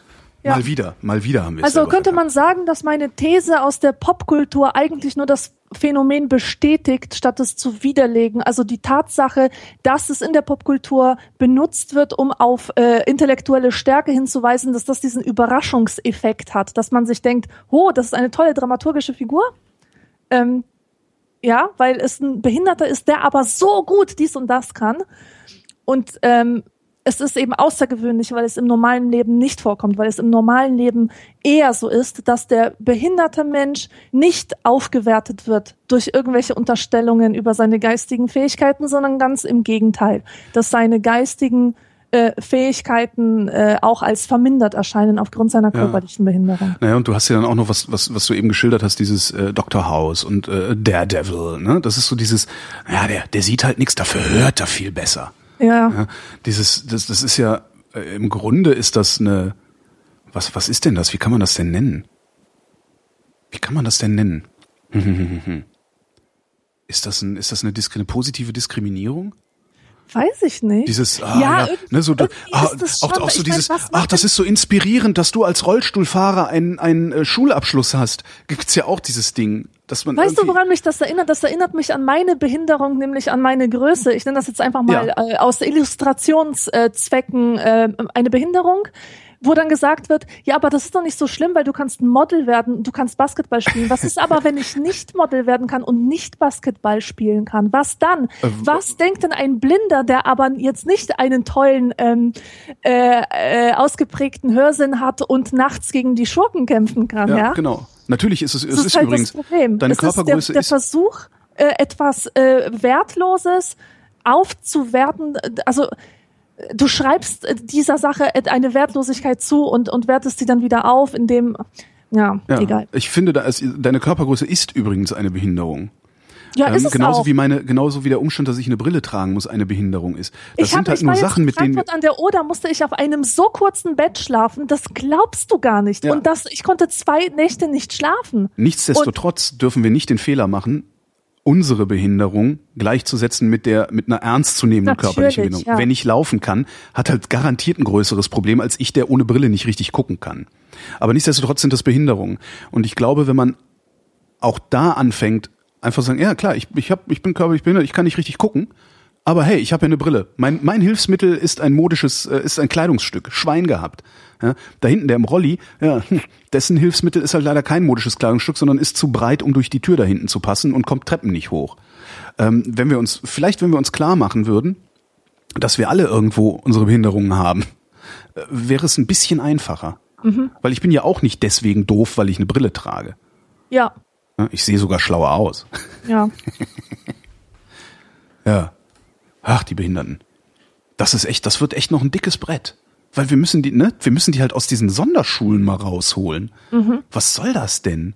Ja. Und du kannst halt auch einen Intelligenzgeminderten in eine normale Klasse setzen. Da muss dann halt irgend so ein, weiß ich nicht, was, Sozialpädagoge oder wie die, wie die heißen dazu, der sich, der, der braucht halt intensivere Betreuung. Ja, deswegen finde ich Dass diese Inklusionsdebatte sehr gut. Ja, absolut. Dass, dass wir das nicht hinkriegen, das finde ich wirklich, also, naja. Das, also, es ist echt peinlich. Der Martin, Schon wieder. genau, hab ich auch gerade gedacht. Ähm, der Martin wünscht sich einen Einblick. Ist euer Desktop aufgeräumt oder mit lauter Symbolen zugemüllt? Meiner ist zugemüllt hoffnungslos. Und zwar mit Bildschirmfotos. Oh, das ist furchtbar. Ähm, meiner ist eigentlich aufgeräumt, müllt dann immer zu und dann lösche ich alles wieder. Also im Grunde ist er aufgeräumt. Ja. Bildschirmfotos. Das heißt, ne, mein, mein Desktop ist mit Bildschirmfotos zugemüllt, ist ein sicheres Zeichen dafür, dass du einen Mac hast. Weil der Ja, speichert ich die auch. automatisch auf dem Desktop. Ja, genau. Ich habe auch eine schöne Funktion. Also ähm, die ist Shift Command 4. Und wenn man die drückt, kann man den Bildausschnitt auswählen, den man fotografieren möchte. Und ja, das genau, ist sehr Shift praktisch. Command 4. Ja, hm, Ja. genau. Das, das ist, dass es das noch nicht äh, bei Windows gibt, wundert mich auch. Also ich weiß nicht, wie es bei Windows 10 ist. Ich, wenn ich mit Windows arbeite, ist es Windows 7, weil was anderes haben wir im Büro nicht. Ähm, hier ist er wieder. Der Martin. Der Martin schaut in die Vergangenheit. Erinnert ihr euch an euren ersten Kauf im Internet? Was habt ihr wann bestellt? Boah, das weiß ich noch ganz genau, weil ich dafür voll den Ärger bekommen habe. Ähm, ich habe mir eine CD-Schleifmaschine oder ein CD-Schleifgerät bestellt. Bitte was? Ähm, das hieß, wie hießen das? Spin Doctor oder nee, nee, Skip Doctor, genau. Und ähm, das war, das ist ein Sch äh, CD-Schleifgerät, so, so eine komische Trommel oder so. Du legst eine CD drauf, die sehr stark zerkratzt ist, so, so stark, dass sie halt springt oder halt nicht mehr lesbar ist. Äh, du sprühst dann so ein komisches Spray drauf und dann kommt das äh, in, so ein, in so ein komisches Filzzeug oder so. Dann musst du an der Kurbel drehen. Irgendwie sowas war das. Ich kann mich wirklich nicht mehr dran erinnern. Auf jeden Fall ähm, schleift dieses Gerät eine ganz dünne Schicht von der CD-Oberfläche ab und die CD wird wieder lesbar. Manchmal muss man das zwei oder dreimal machen. Und ähm, als ich da, davon gelesen habe, ähm, musste ich das Ding einfach haben. Dabei war das ziemlich teuer. Ich glaube, das hat 60 Euro oder so gekostet oder 70. War wirklich recht teuer dafür, dass es aus billigstem Plastik ähm, äh, gemacht war. Aber ich hatte wirklich hunderte von CDs und da waren so viele kaputte dabei und ich wollte das nicht hinnehmen. Also das hat die Anschaffung hat sich in meinen Augen für mich sehr gelohnt. Ähm, ja, mein Vater war sehr sauer, weil er gesagt hat, dass mhm. man das auch anders hätte machen können. Ich bin nicht ganz sicher, was das erste war, was ich mir im Internet bestellt habe. Das älteste, woran ich mich erinnere, oder das am weitesten zurückliegende, woran ich mich erinnere, war eine Bestellung bei einem Laden, der ein ganz fortschrittliches Shopsystem hatte. Das muss 99 gewesen sein, also 99 oder 2000. Ähm, der Laden hieß boo.com, B-O-O.com. Und die hatten so ein total geiles Shopsystem, so mit 3D, äh, wo du die Sachen in 3D angucken konntest und all sowas. Das war damals absolut revolutionär. Hat nie so richtig funktioniert, weil wir alle nur ISDN hatten. Und du kannst halt so Daten, die du für so eine 3D-Animation brauchst, das hat halt ewig gedauert, bis diese Seite sich geladen hat. Und ich weiß leider nicht mehr, was ich mir da bestellt habe. Aber ich war total stolz darauf, dass ich mir da was bestellt habe bei Bucom. Mhm.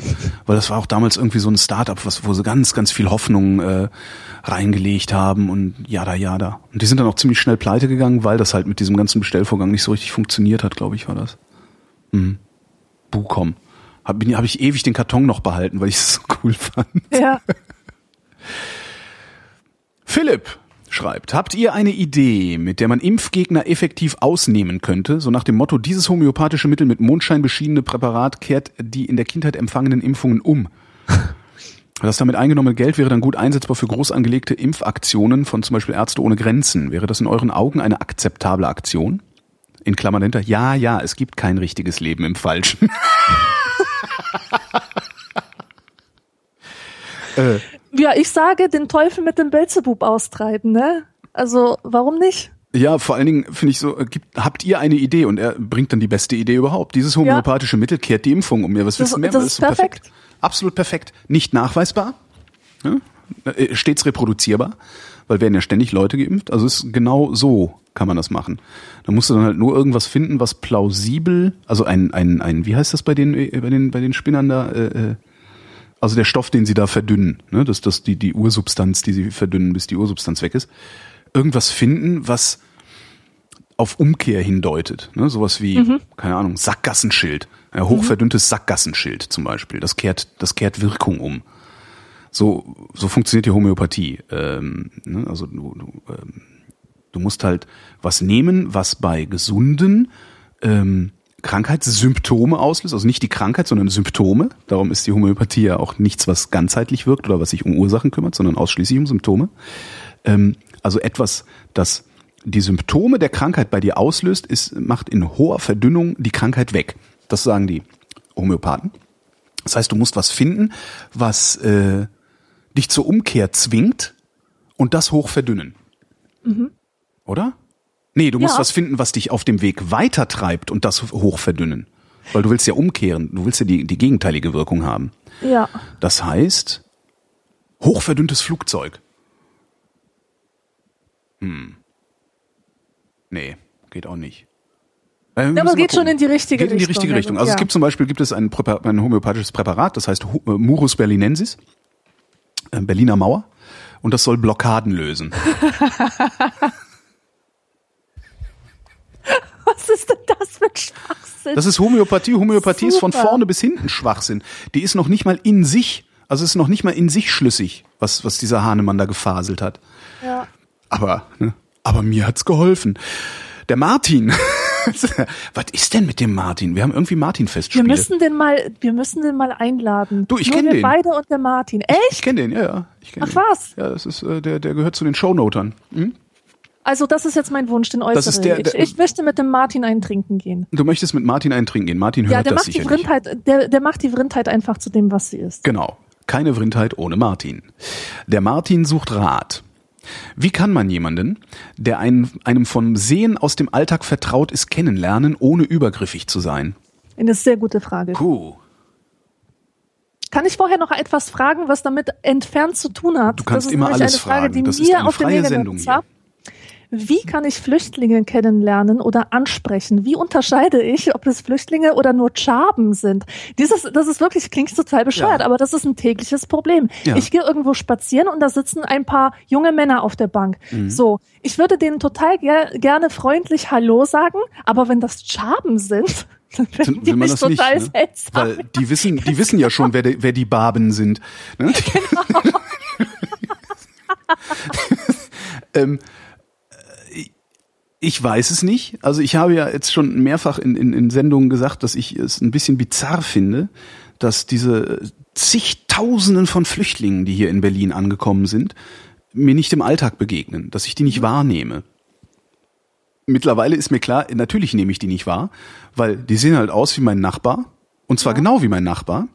Ja. Die haben auch die gleichen Klamotten an wie mein Nachbar, weil die tragen nämlich die Klamotten, die, wir tragen letztes die Jahr noch Klamotten von deinem Nachbarn. Genau, die wir letztes Jahr Ja. selber noch getragen und äh, weggegeben haben. Das heißt, die haben, die, die, die laufen nicht in Lumpen rum, sondern die laufen in normalen, coolen Klamotten rum. Mhm. Das ist das eine. Die haben auch Smartphones wie mein Nachbar. Die sehen, im Prinzip sehen die aus wie mein Nachbar. Ähm, mein Nachbar ist Türke, muss ich jetzt so sagen. So, die sehen im Prinzip aus wie mein Nachbar.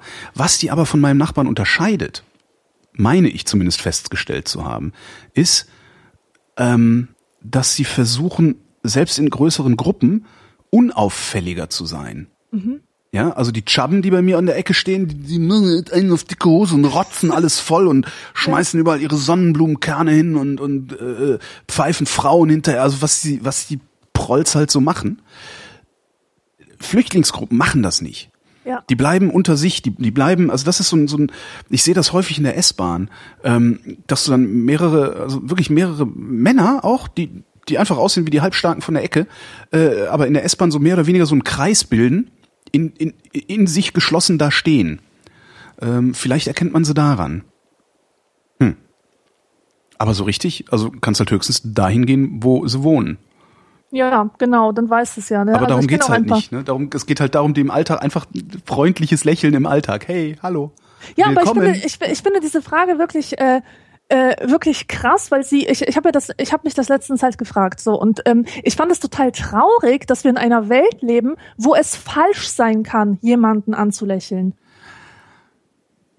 Also wo Na, es falsch? nicht passt, ihm die, also es, es ist halt falsch, Schaben anzulächeln. Warum eigentlich? Äh, Warum weil die daraus die falschen Schlüsse ziehen. Die- Das ist halt das, das Problem ist, dass, dass die ziehen halt die falschen Schlüsse raus. Wenn du einen von denen, wenn du einen von denen anlächelst, ist direkt so, ey, ficken? Wenn ich Ja. einen von denen anlächle, ey, bist du schwul oder was? ja? Nee, bin ich nicht. Ich bin einfach nur ein freundlicher Mensch, du Arschloch. Und zack, habe ich eine sitzen. Was? das ist, ich glaube, das ist einfach das Problem, dass man, man, man, man, man, ja, so wenig wie die erwarten, freundlich angelächelt zu werden und dann direkt eine, einen, irgendeinen, einen irgendwie auch immer gearteten Angriff äh, vermuten, habe ich habe Angst, dass die einen Angriff vermuten und mich darum angreifen.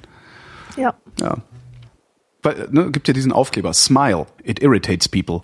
Ja. Aber zurück zu der eigentlichen Frage, Ja. die ja ohne Wie kann man jemanden, der einem von, vom Sehen aus dem Alltag vertraut ist, kennenlernen, ohne übergriffig zu sein? Man könnte äh, vortäuschen, dass man hingefallen ist. Oder so. Oder, oder in, Ah. ihn anrempeln und dann sagen, oh, Entschuldigung. Handschuh fallen lassen, meinst du so? Ja, irgendwie sowas, genau. Genau so. Sie haben hier einen Handschuh fallen lassen. Danke, wollen wir einen Kaffee trinken gehen? Ich weiß auch ein bisschen blöd, ne? Ja, aber andererseits, Sie haben mir einen Handschuh fallen lassen. Also, oh, danke, darf ich Sie auf einen Kaffee einladen? Ist vielleicht gar nicht schlecht. Und wenn man dann da sitzt, kann man ja immer noch, ich finde ja, ich bin ja ein Freund von Offenheit. Also wenn ich dann sowas tatsächlich machen würde und sagen, oh, vielen Dank, der, der ist mir wichtig, äh, darf ich Sie auf einen Kaffee einladen? Und dann sitzt man tatsächlich beim Kaffee, würde ich sagen, übrigens, dass ich den Handschuh fallen hab fallen lassen, war ein ziemlich billiger Trick, um mit Ihnen mal einen Kaffee trinken zu gehen, weil Sie mir überaus sympathisch sind. Ja. So würde ich das wahrscheinlich machen. Aber Kann man das heute noch bringen in unserer Zeit? Offenheit. Ich mache das. Also ich, ich, ich mache das tatsächlich. Ich, Mhm. Ich würde das auch machen. Ich würde das auch gerne machen, aber ich weiß nicht, also als aktive Person meine ich. Aber wenn mich jemand so anlabern würde, weiß ich nicht, wie ich darauf reagieren würde. Wenn zu mir jemand sagen würde, hi, ich finde dich sympathisch, wollen wir mal einen Kaffee trinken gehen? Ja. Ich glaube, ich finde das creepy oder ich würde irgendwie den Menschen für einen leichten Ich würde es machen. Also ich würde es machen, weil, aber ich habe auch, we- also weiß ich nicht, ich habe auch nicht das Gefühl, dass ich viel zu verlieren hätte. Äh, also ich würde es machen, wenn mich einer ansprechen würde. Ja. So in der S-Bahn, hey, du siehst nett aus, lass mal einen Kaffee trinken. Kommt halt drauf an, kommt halt Ist drauf mir an. noch nie wie- passiert, ne? Vielleicht gibt's das ja auch gar nicht. der andere ist, ja. Kann ja durchaus sein, dass es das nicht gibt. hm. Ansonsten, ich wüsste tatsächlich nicht wie. Also du kannst natürlich dann anfangen, irgendwie die Person zu stalken, also ohne dass sie es, also heimlich zu stalken, einfach zu gucken, wo geht die Person gerne hin. Äh, Äh, Hey, was total witzig ist, ich kenne meine halbe Nachbarschaft nur durch Googeln. Ich weiß ganz genau, wo die hingehen, weil die sich nämlich bei Foursquare und so weiter einloggen, Ja. auf Twitter ständig ihre Hauptdönerquellen angeben. Ich weiß, wo sie arbeiten. Ja. Ich weiß, was für einen Kaffee sie zum Frühstück trinken. Ich weiß alles über die. Also über viele, Ja. über einige, nennen wir es mal so. Und ähm, und das ist schon krass. Also wenn man die sozialen Medien gut zu nutzen weiß, kann man das machen. Und wenn ich zum Beispiel weiß, wo meine Nachbarin, ähm, äh, also äh, wie der ihr Facebook-Account ist, dann kann ich irgendwie mal eine Anfrage machen. Ja. Kann zum Beispiel sagen, hey, ich habe dich zufällig bei Facebook gefunden und zufällig weiß ich, dass du in meinem Haus wohnst. ja. Ähm, ich wollte mal fragen, hättest du Interesse am sommerlichen Grillen? Ja. Irgendwie sowas. Äh, also das kann man durchaus machen. Man darf das nicht unterschätzen. Googelt eure Nachbarn. Mhm. Ihr werdet überrascht sein, was ihr findet. Stimmt. Ja, das, das, also das Ding ist auch, nur weil mir die Person aus dem Alltag bekannt ist, heißt es ja noch lange nicht, dass ich der Person aus dem Alltag bekannt bin. genau. Das ist auch so ein Problem. Und das kann man zum Beispiel hinkriegen, das mache ich halt auch. Also ich grüße halt meine Nachbarn auf der Straße, was mindestens die Hälfte von denen jedes Mal irritiert, wo ich dann auch denke, okay, vielleicht habt ihr ein schlechtes Erinnerungsvermögen oder weiß der Geier. Also ich, begegne hier halt ständig ein und denselben Leuten, also denselben Leuten und ich sage halt guten Tag, wenn ich die treffe, weil das habe ich so gelernt und ich finde das auch super, wenn mir jemand guten Tag wünscht, dessen Gesicht mir bekannt vorkommt. Also ich, ich finde es auch super, wenn mir jemand guten Tag wünscht, der mir einfach nur auf der Straße begegnet im Übrigen. Ich mag das, weil das schafft direkt eine ich Nähe. also gern, man ja. ist dann sofort äh, eine Gemeinschaft. So. Ähm, Und die Angst wird weniger. So die die Angst wird weniger, Angst. genau. Mhm. Ähm, das könnte man halt erstmal anfangen. Also erstmal freundlich grüßen. So, ich kenne diese Person aus dem Alltag, die ist mir sympathisch, ich würde gerne in irgendeiner Form näheren Kontakt zu der aufnehmen. Na gut, fange ich halt ab sofort an, jedes Mal, wenn ich sie sehe, guten Tag zu sagen.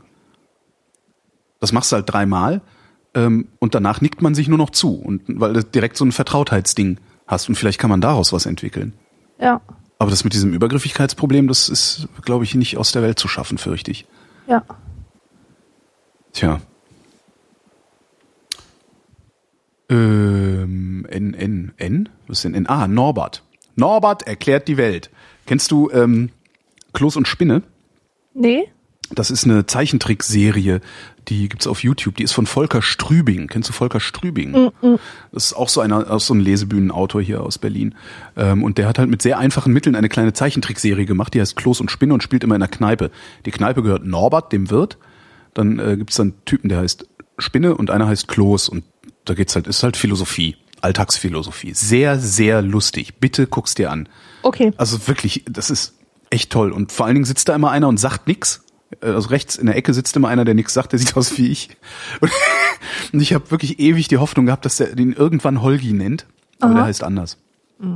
Naja. Also Norbert fragt, beim Essen bleibt etwas übrig. Wie packt ihr es weg? Stellt euch vor, es gibt kein Tupper. Alufolie oder Frischhaltefolie? Alufolie ist energetische Sauerei, Frischhaltefolie ist Plastik. Und reichlich persistent. Was machst du mit Essensresten? Ähm, in Alufolie. Ich finde Frischhaltefolie super eklig. Also kommt halt echt drauf an, was es ist. Also wenn es jetzt irgendwie eine offene Schüssel ist, dann mache ich da ein bisschen Frischhaltefolie drüber. Ja, weil die besser hält, ne? Ja, genau, weil die besser Ja. hält. Äh, Tue ich was in Alufolie? Ich weiß es, ich überlege gerade, ob ich überhaupt. Also du hast ein Butterbrot, packst du es in Frischhaltefolie oder in Alufolie? Weil Was? da plädiere ich immer für Alufolie. Frischhaltefolie, das ist bäh. Das Butter, Ih. du meinst zum Mitnehmen. So eine, Ja, ja, genau, so eine, so eine Stulle halt. dafür habe ich Stullenpapier. Auch gut. Also Stullenpapier und Tüten, gibt's auch als Tüten. Äh, Mhm. So ein bisschen Fett, Fettaufsaug-Ding, sie Papier ist es. Also das, das, das mache ich damit. Und wenn ich irgendwie was einfriere, das sind ja so die Momente, wo man irgendwie was, was verpackt, dann nehme ich meistens Gefrierbeutel, also Plastik. Mhm. Und ich weiß gar nicht warum. Also ob das auch mit Alu ginge oder mit, aber hm. also Aluminium ist halt ein echtes Problem, ähm, weil die Herstellung von Aluminium darum finde ich ja auch diese Kaffeekapseln, ne? Die- diese Nespresso-Kapseln, die total geilen Kaffee machen, gar keine Frage. Aber du hast halt jedes Mal so, eine, so ein Aluminiumtöpfchen. Und wenn du Leute darauf ansprichst, dass das ein äh, Umweltproblem ist, sagen die, naja, aber das kann man ja recyceln. Dann schmeißen sie es in den Hausmüll. Das heißt, äh, es wird halt gar nicht alles recycelt. Wenn alles Aluminium recycelt würde, wäre es ein bisschen weniger problematisch. Aber das Hauptproblem bei Aluminium ist der Energieverbrauch, wenn es produziert wird. Mir hat mal jemand gesagt, wenn in Neuss das Aluminiumwerk produziert, verbrauchen die was? Ich glaube, die Hälfte allen Stromes, der in Nordrhein-Westfalen erzeugt wird. Wow, Oder irgendwie so okay. vollkommen. Kann auch nur ein Viertel gewesen sein, was aber immer noch der totale Wahnsinn ist. Das heißt, die Herstellung des Aluminiums, das du hinterher, oh ach so umweltfreundlich recycelst, ist schon eine Sauerei, auf die man eigentlich verzichten können sollte. Okay. Finde ich auch Ja, wenn das so ist. Also Kaffeekapseln sind bei mir rausgeflogen. Komplett. Ich habe es dann nochmal versucht. Ich habe ein, einmal versucht mit Kaffeekapseln und dann gedacht so, nee, äh, mit dem Alu finde ich nicht gut. Ähm, das Einzige, was es damals gab, waren so biologisch abbaubare äh, Kaffeekapseln, aber da hat der Kaffee scheiße geschmeckt. Und dann habe ich irgendwie die Maschine verschenkt. Ähm, und habe dann irgendwann nochmal gesehen, dass jetzt ganz viele Hersteller so Kapseln haben und habe es dann nochmal ausprobiert mit noch einer anderen Maschine. Aber auch das ist nicht, das ist mir dann auch zu teuer. Weil da kostet halt so irgendwie ein Kilo Kaffee 60 Euro dann hinten, hinten raus. Und für 60 Euro kaufe ich mir halt drei Kilo sehr guten Kaffees normalerweise. Aber mache ich überhaupt irgendwas in Alufolie? Ja, doch tatsächlich, wenn ich irgendwie gegrillt habe und da also äh, durchgebratenes Fleisch übrig ist, das packe ich in Alufolie in den Kühlschrank. Aber frag mich warum. Wahrscheinlich, weil ich jetzt so gewohnt bin. Hm. Ich überlege gerade, ich habe auch, wann ich das letzte Mal Alufolie gekauft habe, das muss Jahre her sein und die, die liegt immer noch in der Schublade. Wie dem auch sei, der Martin ist verunsichert. Ist es schlimm, wenn ich nicht mitreden kann, wenn es um alte und neue Fernsehserien, insbesondere ausländische, geht? Ja, es ist ziemlich schlimm. Finde ich auch, ja. Sorry, Martin, aber es geht gar nicht. Das ist halt mittlerweile so sehr gemeinsame kulturelle Basis der modernen Menschen, sag ich mal. Ja, Also nicht nur der Generation, sondern der Menschen, die heutzutage leben. Das, das ist ungefähr so, als würdest du nicht wissen, was Playmobil ist. genau. Ja, ähm, und ich, also ich habe das jetzt nicht aus Witz gesagt. Ich Ja, ja, ich auch nicht. Ist, Also das ist- das ist, das gehört zur kulturellen Bildung. Kulturelle dazu. Bildung, das war das Wort. Ja, genau. Und zwar äh, in, in ganz anderer Weise als jetzt irgendwie, man muss wissen, wer dieses impressionistische Werk gemalt hat Mhm. oder so. Das ist, das ist einfach Alltagskultur, die man kennen sollte. Ja. Zu, zumindest so die, die großen Serien. Und ähm, Und selbst wenn man sie nicht gesehen hat, ne? ich habe Game of Thrones nicht gesehen. Ich habe zwei Folgen angeguckt und habe gesagt, ist nichts für mich. Aber du weißt, was es ist. Ich weiß, du was kannst es es ist. einordnen. Du weißt, dass es einen Kult darum gibt. Genau, ich weiß, dass es einen Kult darum gibt und wenn ich sage, wenn mich jemand fragt, äh, warum ich es nicht mag, sage ich halt, ja, weil ich mit Menschen, in, die in Felle gekleidet sind und auf Pferden reiten, nichts anfangen kann. Ja. So, das, ne, ich habe ein Bild davon. Ich glaube, es reicht, ein Bild davon zu haben, was es ist. Man muss die Handlung nicht wissen und alles, aber ein Bild davon, ja.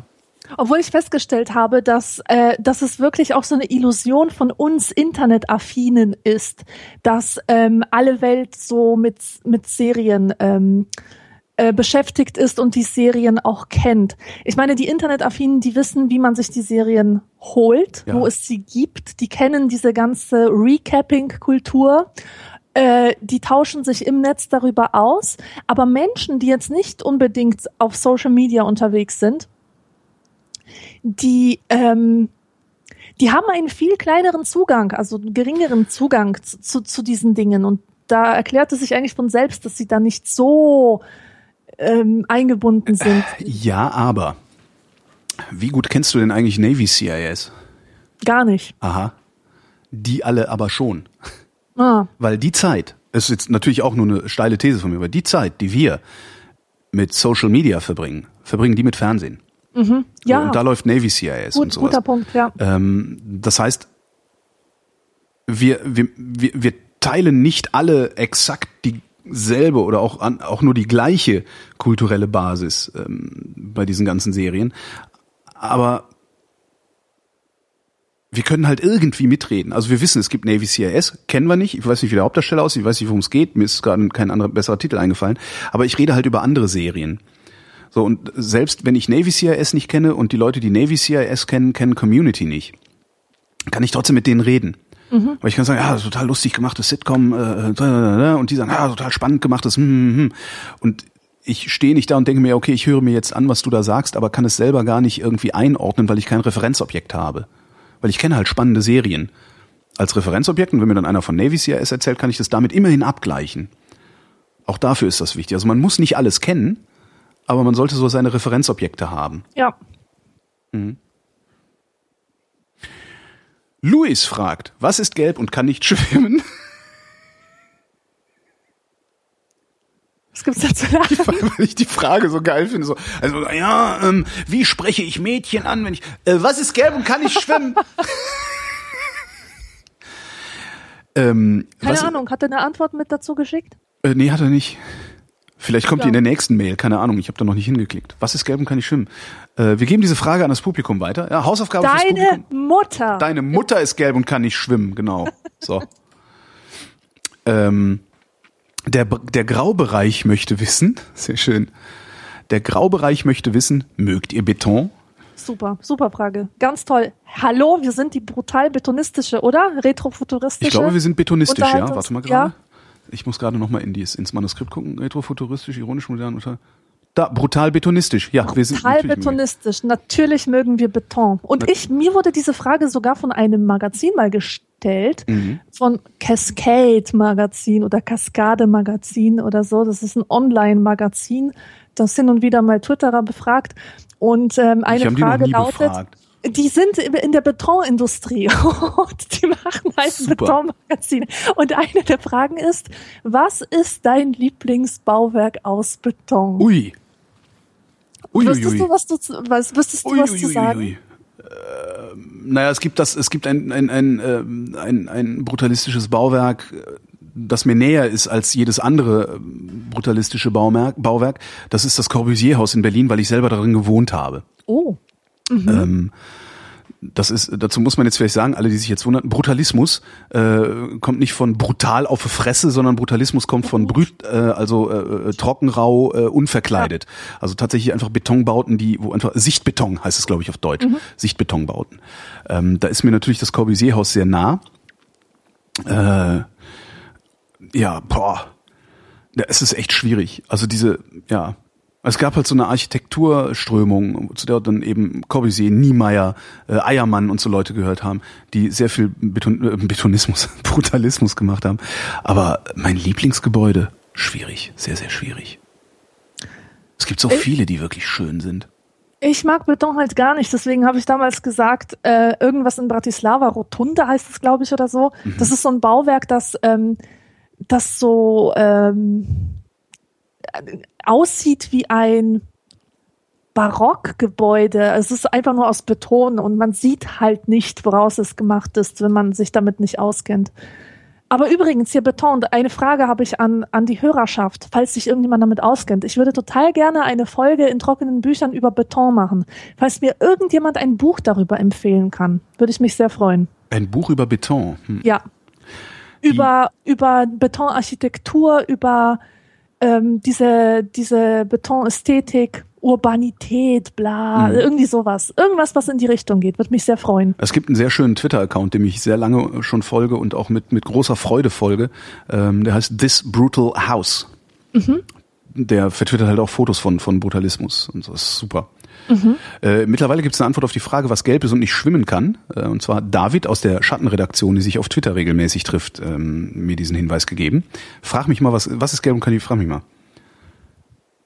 Frag mich mal. Äh, was ist gelb und kann nicht schwimmen? Ein Bagger. Jetzt musst du fragen, warum? Warum? Weil er nur einen Arm hat.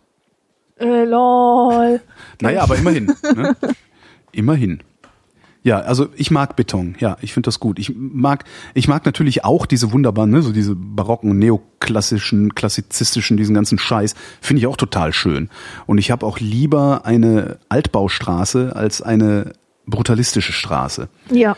Ähm, aber so Einzelgebäude, also brutalistische Einzelgebäude finde ich sehr, sehr cool, weil die sich auch immer extrem absetzen von der Umgebung. Was ja auch, also was dann, was dann Corbusier ja ohnehin macht. Also die Wohnmaschine, die steht halt mitten im Wald, wenn du so willst. Ähm, fängt halt der Grunewald an, wo dieses Haus steht. Und äh, drumherum ist Park und Bäume und sonst was. Und du hast dann halt wirklich dieses Dang, dieses Ding da reingestellt. Ich finde das sehr, sehr cool. Zumal die, ähm, das Wohnen da drin ein, ein spektakuläres Ereignis ist eigentlich. Weil Corbusier gesagt hat, ähm, ich sehe nicht ein, dass wir zersiedeln. Ja? Also ich baue nicht, ich, der fand es idiotisch, Dörfer in die Fläche zu bauen und hat gesagt, ich baue meine Dörfer in die Höhe. Und hat halt darum diese, diese, diese äh, Wohneinheit, heißt das Ding eigentlich, ähm, sich ausgedacht, wo, ich weiß gar nicht, wie viele, wie viele Wohnungen da drin waren. Keine Ahnung, das ist wirklich so 3000 Leute oder sowas wohnen da drin. Ähm, die Stockwerke heißen Innenstraßen, Rue Saint-Terrière. Ähm, und es gibt Straßenfeste. Ja, also ich habe in der siebten Innenstraße gewohnt, also im siebten Stock.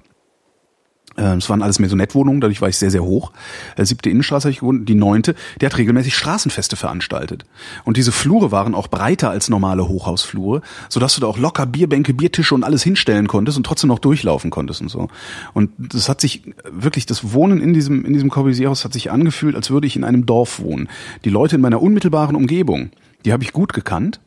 Die Leute vom Ende des Flures oder aus einem anderen Stockwerk, die habe ich häufiger gesehen und freundlich gegrüßt, weil man ja im selben Dorf unterwegs ist. Äh, das war schon, schon sehr, sehr toll. Da würde ich echt gerne wieder wohnen. Aber es ist auch unbezahlbar geworden. Es war damals schon sehr teuer. Ja. Ach ja. Der Martin zitiert Westernhagen. Wer hat den Käse zum Bahnhof gerollt? Was ist das? Ist das eine ich Frage? habe nicht die leiseste Ahnung. Das, also Westernhagen ist ein Musiker, der auch schauspielert oder ein Schauspieler, Ja, ja, der auch das- musiziert, keine das Ahnung. weiß ich doch, ja. Äh, wer hat den Käse zum Bahnhof? Weiß ich nicht. Ich wüsste auch gar nicht, welches Lied von ihm das ist. Ähm, Ich war de- nur irritiert. deine, Mut, deine Mutter hat den Käse zum Bahnhof irritiert. gerollt. Ja, ja.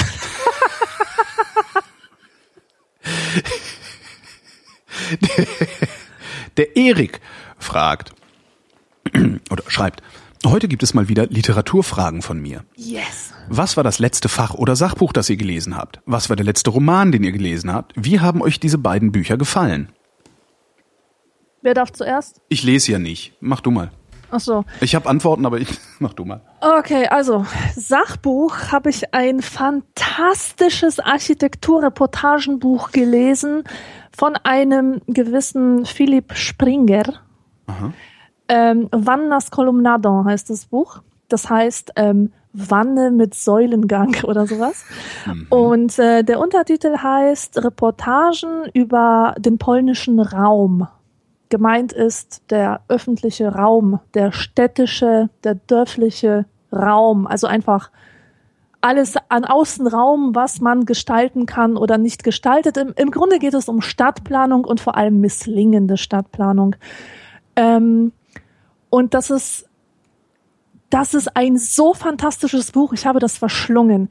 Ich weiß nicht, wie es anderen geht, äh, die schon mal in Polen waren, aber das ist erstmal ein visueller Schock, ähm, weil dort alles mit den Sehgewohnheiten bricht, was man aus Deutschland kennt. Und wenn man wirklich die, die deutsche Ordnungsliebe schätzen lernen will, dann äh, gibt es nichts Besseres, als nach Polen zu fahren und sich anzugucken, was dort für Ungeheuerlichkeiten auf, auf der Straße zu sehen sind und ähm, welche Phänomene es dort gibt. Und in diesem Buch wird auf solche Sachen eingegangen wie ähm, ähm, wie die visuelle Zumüllung mit Werbung, mit Billboards, mit Mhm. Das ist in Polen ähm, echt krass, ne?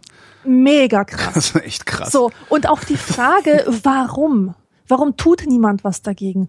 Warum scheitern alle Versuche, etwas äh, dagegen zu tun? Ja, warum? Dann, ähm, ja, das ist total spannend. Äh, warte mal. Okay. Ähm, ich, äh, oder, oder dieses Phänomen, dass irgendwelche Neureichen ihre komische neoklassizistische Villa äh, zwischen verfallende Bauernhütten stellen. Ja. Und Prunk plötzlich und Sphinxen stehen da. Dann geht es um Gated Communities, ein Trend, ein lang anhaltender Trend in Polen, der ähm, krass ist und auch wirklich krasse gesellschaftliche Auswirkungen hat. Was ja witzigerweise, so eine Gated Community ist ja eigentlich eine Reaktion auf den Scheiß, der außerhalb dieser Gated Community ist. Und es wäre ja eigentlich viel besser für alle, wenn wir den Scheiß außerhalb in den Griff kriegten, die Billboards wegmachen würden, dafür sorgen würden, dass auf den Straßen äh, äh, Ordnung und Sauberkeit herrschen oder so, weißt du? Ja, und das aber das könnte man ja machen als Gesellschaft. Das Interessante ist aber auch, dass diese gated Communities erstens überhaupt kein Hindernis darstellen für Menschen, die dort eindringen wollen. Ja, natürlich nicht. Ja? So, erstens das. Und zweitens, anstatt dass sie das Sicherheitsgefühl der Leute verbessern, was die sich nämlich erhoffen, führen sie dazu, dass die Außenwelt einem als gefährlich äh, in Ja. die Psyche eingeschrieben wird. Ja, Ja, Die stimmt. trauen sich dann gar nicht mehr raus, bunkern sich ein, bauen sich eine Festung. Und es nimmt einfach absurde Ausmaße an. Und auf all diese Phänomene geht dieses Buch ein. Und ich habe schon überlegt, ob ich eine Folge in trockenen Büchern darüber machen ich wollte soll. gerade fragen, also entweder du machst in trockenen Büchern drüber oder du sagst mir, wie der deutsche Titel ist. Es gibt da eben keinen deutschen Titel. Ach, äh, leider. Dieses Buch wurde, wurde nämlich noch nicht übersetzt, aber dieser Autor wurde bereits mit Architekturreportagen ins Deutsche übersetzt und ähm, kommt jetzt vielleicht ein bisschen blöd, aber das Buch steht auf meiner Wunschliste Ja. und ich wünsche es mir wirklich sehr. Also wenn mir das irgendjemand schenken will, ich würde es nehmen. Ich würde mich auf jeden Fall wahnsinnig freuen. Das ist ein auf Deutsch übersetztes Buch, das heißt irgendwie Architekturreportagen aus, ähm, aus der Volksrepublik Polen. Da geht es allerdings nicht um diese Außenphänomene, die, die jetzt aktuell sind, sondern um äh, kommunistische, sozialistische Architektur und was sich die Macher eigentlich dabei gedacht haben. Mhm. Ja, ähm, also ähm, warum ich zweifle, ob das etwas für die trockenen Bücher sein könnte, ist, dass ähm, man sich da schon ein bisschen für Polen interessieren muss oder irgendwie eine grobe Idee von Polen haben muss. Ich weiß nicht. Also Boah, keine Ahnung. Also ich habe mir auch schon gedacht, ist das ob nicht, ich ist das nicht übertragbar? anhauen soll. Also, was doch? Ja, nee. Nein, das ist nicht übertragbar. Es Hm. ist es ist schon etwas ganz ganz Eigenes. Also ähm, zum Beispiel dieser Kampf gegen Außenwerbung, den den haben wir hier in Deutschland nicht. Das- ja, Ähm, okay. Es ist auch so eine Mentalität. aber es ist doch, aber es ist ja trotzdem verständlich, weil Außenwerbung nervt ja auch in Deutschland. Sie ist nicht so riesig äh, wie in Polen, aber sie nervt ja trotzdem. Es gibt Gesetze, um sie zu organisieren, in Zaum zu halten. Mhm. Das heißt, Außenwerbung ist meistens äh, in Innenstädten verboten, in, in äh, Bahnhofsgegenden erlaubt. Mhm. Es gibt nicht diese anarchistische Grundeinstellung, dass ich ein Kleinunternehmen habe und deswegen überall meine Banner hinhänge an äh, fremder Leute Zäune oder meine ganze halbe Hausfassade mit, mit, mit Bannern vollhaue, Mhm. die in einem unglaublichen Font in schreienden Farben auf, auf mein Unternehmen äh, ähm, ähm, aufmerksam machen. Äh, hier gibt es auch diese Mentalität, dass Menschen äh, schon um den gemeinsam geteilten Raum besorgt sind oder, oder zumindest einsehen, dass es ähm, eine private Verantwortung ist, für den öffentlichen Raum ähm, zu, zu sorgen. Also Ja. dass, dass, dass er eben nicht zu einem, äh, zu, zu einem optischen Horror wird. Und in Polen gibt es diese Mentalität nicht. Äh, eher im Gegenteil, da denkt, äh, da gibt es so diesen, diesen Ausspruch, wollen euch Domku w swoim Domku oder so. Und das heißt, ähm, das heißt übersetzt so viel wie, in deinem Haus kannst du machen, was du willst. So, und nun stell dir ein Volk vor, das Jahrzehnte von oben regiert wurde, äh, das ähm, dem man immer von oben etwas vorgeschrieben hat. Und jetzt können sie endlich machen, was sie wollen. Die lassen sich doch nicht wieder von oben irgendwie diktieren, was sie an ihren eigenen Gartenzaun hängen und was nicht. Ja. Ja, und das sind alles solche Probleme, die finde ich unglaublich spannend. Mach bitte trockene Und- Bücher drüber. Bitte. Oder du machst eine Sondersendung mit mir. Oder wir machen eine Sondersendung. Ja. Schon- wäre, also- die, wäre die erbaulicher oder also wäre, wäre die, weiß ich nicht, würde, würde das, wäre die Erkenntnis fördernder, als wenn du, Ja, das wäre halt so ein bisschen wie Frau Diener verreist, Ja, nur okay. mit, mit mir halt, weißt Okay. du? Und dann würde ich dir ein bisschen was erzählen, was, was es dort zu sehen gibt und was die Gründe sind. dann äh, machen wir eine Sondersendung drüber, okay. total gerne. Also, Ja, yeah. okay. cool. yeah. Fuck yeah. Nee, also wirklich, kommt, Stadtplanung. das ist die erste Sendung unserer Kulturwissenschaftenreihe. großartig. Ja, ja, ja, ja. Unter ja. einem neuen Label. genau. Ich habe ja noch diese geile Domain. Ich habe schon überlegt, ob ich mit der 500. Folge mit Vrind aufhöre. Wie viele sind es denn noch bis zu Äh, 500? inklusive dieser sechs. oh mein ähm, Gott. Äh, ob ich mit Vrind aufhöre und das unter einem anderen Label fortsetze. Ach, Aber wäre doof, puh. oder? Ja, ich weiß noch nicht. Das kannst du auch. Nein, nein. Das wäre natürlich. Das hatte ich auch schon mal überlegt, so, so ein Zeichen so wie die Ärzte, weißt du, die sich auf dem Höhepunkt ihres Erfolges, ich weiß schon gar nicht, ob das der Höhepunkt meines Erfolges gerade ist. Scheiße. Nee, nee, ich mache schon weiter, ich bin nicht bekloppt. Mir macht es ja auch Spaß und ich verdiene da mein Geld mit. Himmel. Nee, aber ich hatte gedacht, das vielleicht unter einem anderen Label weiterzuführen. Also nicht mehr Vrind, weil ich irgendwie in letzter Zeit immer häufiger so, so einen komischen Erklärungsnotstand habe. So, ja, wie heißt denn deine Sendung? Ja, Vrind, äh, habe ich von Gottfried Benn geklaut, hahaha, oder so. Und cool wäre, ich habe halt, mir mir gehört halt unter anderem die Domain tonrundfunk.de. Und äh, wäre halt cool, ne? So, willkommen Ja. zum Tonrundfunk. Tonrundfunk. Ja, nicht. Ja, dann machen wir weiter mit Vrind. nee, nee, du musst das erstmal äh, zergehen lassen. Jetzt zergehen lassen Aber, es auch aber. Moment mal, die, die Frage war, was, was haben wir für Bücher gelesen? Äh, Genau, was haben wir, genau, was haben wir für Bücher gelesen? Was- Sachbuch, das war Fach- oder Sachbuch und Roman. Ja, bei Ro Romanen oder äh, ich sag mal Geschichten, ich habe gerade einen großartigen Schriftsteller entdeckt ähm, aus Polen, der wurde von den Nazis erschossen und der äh, schreibt großartige Prosa, gerade gelesen, Sanatorium zur Sanduhr. Und das ist so wie Haruki Murakami Oh. oder so wie ich mir den immer vorgestellt habe. Der hat mich ja nur enttäuscht. Also bis jetzt, äh, irgendwie ist das. Ist Wie das heißt, wie heißt der? Wie heißt der? Was du gerade? Äh, Bruno Schulz, habe ich jetzt gar nicht erwähnt. Bruno Schulz heißt der und der ist jüdischer äh, Wie hieß das Buch, von dem du gerade redest? Ah, das Sanatorium zur Sanduhr. Sanatorium zur Sanduhr. Tue ich Genau. direkt mal auf die Wunschliste vielleicht. Ja. Wenn das ist, Und- wenn das nur ein bisschen ist wie Murakami, wird der mich glücklich machen. Also ich, ich weiß nicht, aber ich habe das, als ich das gelesen habe, hatte ich das Gefühl, dass ich nicht lese, sondern träume. Oh. Ja, so ein bisschen ist Murakami so. Ich sage ja immer, Murakami ähm, ist die Realität mit 5% Abweichung. Ja, ja, genau. So magischer Realismus heißt das. Ach so, Genau. ah ja. Und und das zu lesen war für mich ein, eine eine ganz ähm, surreale Erfahrung. Mhm. Und äh, ja, das war das letzte, was ich gelesen habe. Und ähm, jetzt bist du dran. Jetzt bin ich dran. Ähm, Sachbuch. Äh, Esther Shapira und Georg Hafner. Israel ist an allem schuld, heißt das Buch. Ähm, ist eine Polemik. Ähm, steht auch, glaube ich, sogar im Vorwort. Also es ist keine wissenschaftliche Abhandlung, sondern eine Polemik gegen den Alltagsantisemitismus, ähm, den es bei uns gibt und der sehr, sehr stark verbreitet ist. Ähm, die, ja, sie schreiben halt einfach, sie haben so ein paar Leute besucht, Rabbiner besucht, mit denen Interviews gemacht, mit irgendwelchen, äh, weiß ich, Simon Wiesenthal Center gesprochen und so und, und berichten halt auch aus ihrer Alltagserfahrung, ähm, sind beides Journalisten, also können sehr schön schreiben, sehr, sehr spannend und, und äh, wie nennt man das? Also sie halten einen gut bei der Stange und erklären einfach, wie Alltagsrassismus funktioniert, äh, wie Alltagsrassismus, wie Alltagsantisemitismus äh, funktioniert, wo er überall anzutreffen ist und äh, ja, wie man ihn erkennt und was man eventuell dagegen tun könnte. Äh, wie man ihn erkennt, ist relativ simpel. Es gibt äh, den 3D-Test der von, ich weiß nicht mehr wem, äh, mal formuliert wurde, der auch nicht sehr scharf ist, ne? Also gibt halt immer noch so, ne? Also ist jetzt nicht die ultimative, äh, das ultimative Erkenntniswerkzeug äh, für Antisemitismus, aber man kann schon ganz gut ähm, anhand dieser 3D abklopfen, ob man es mit Antisemitismus zu tun hat. Das eine wäre Deleg Deleg Delegitimation, ja?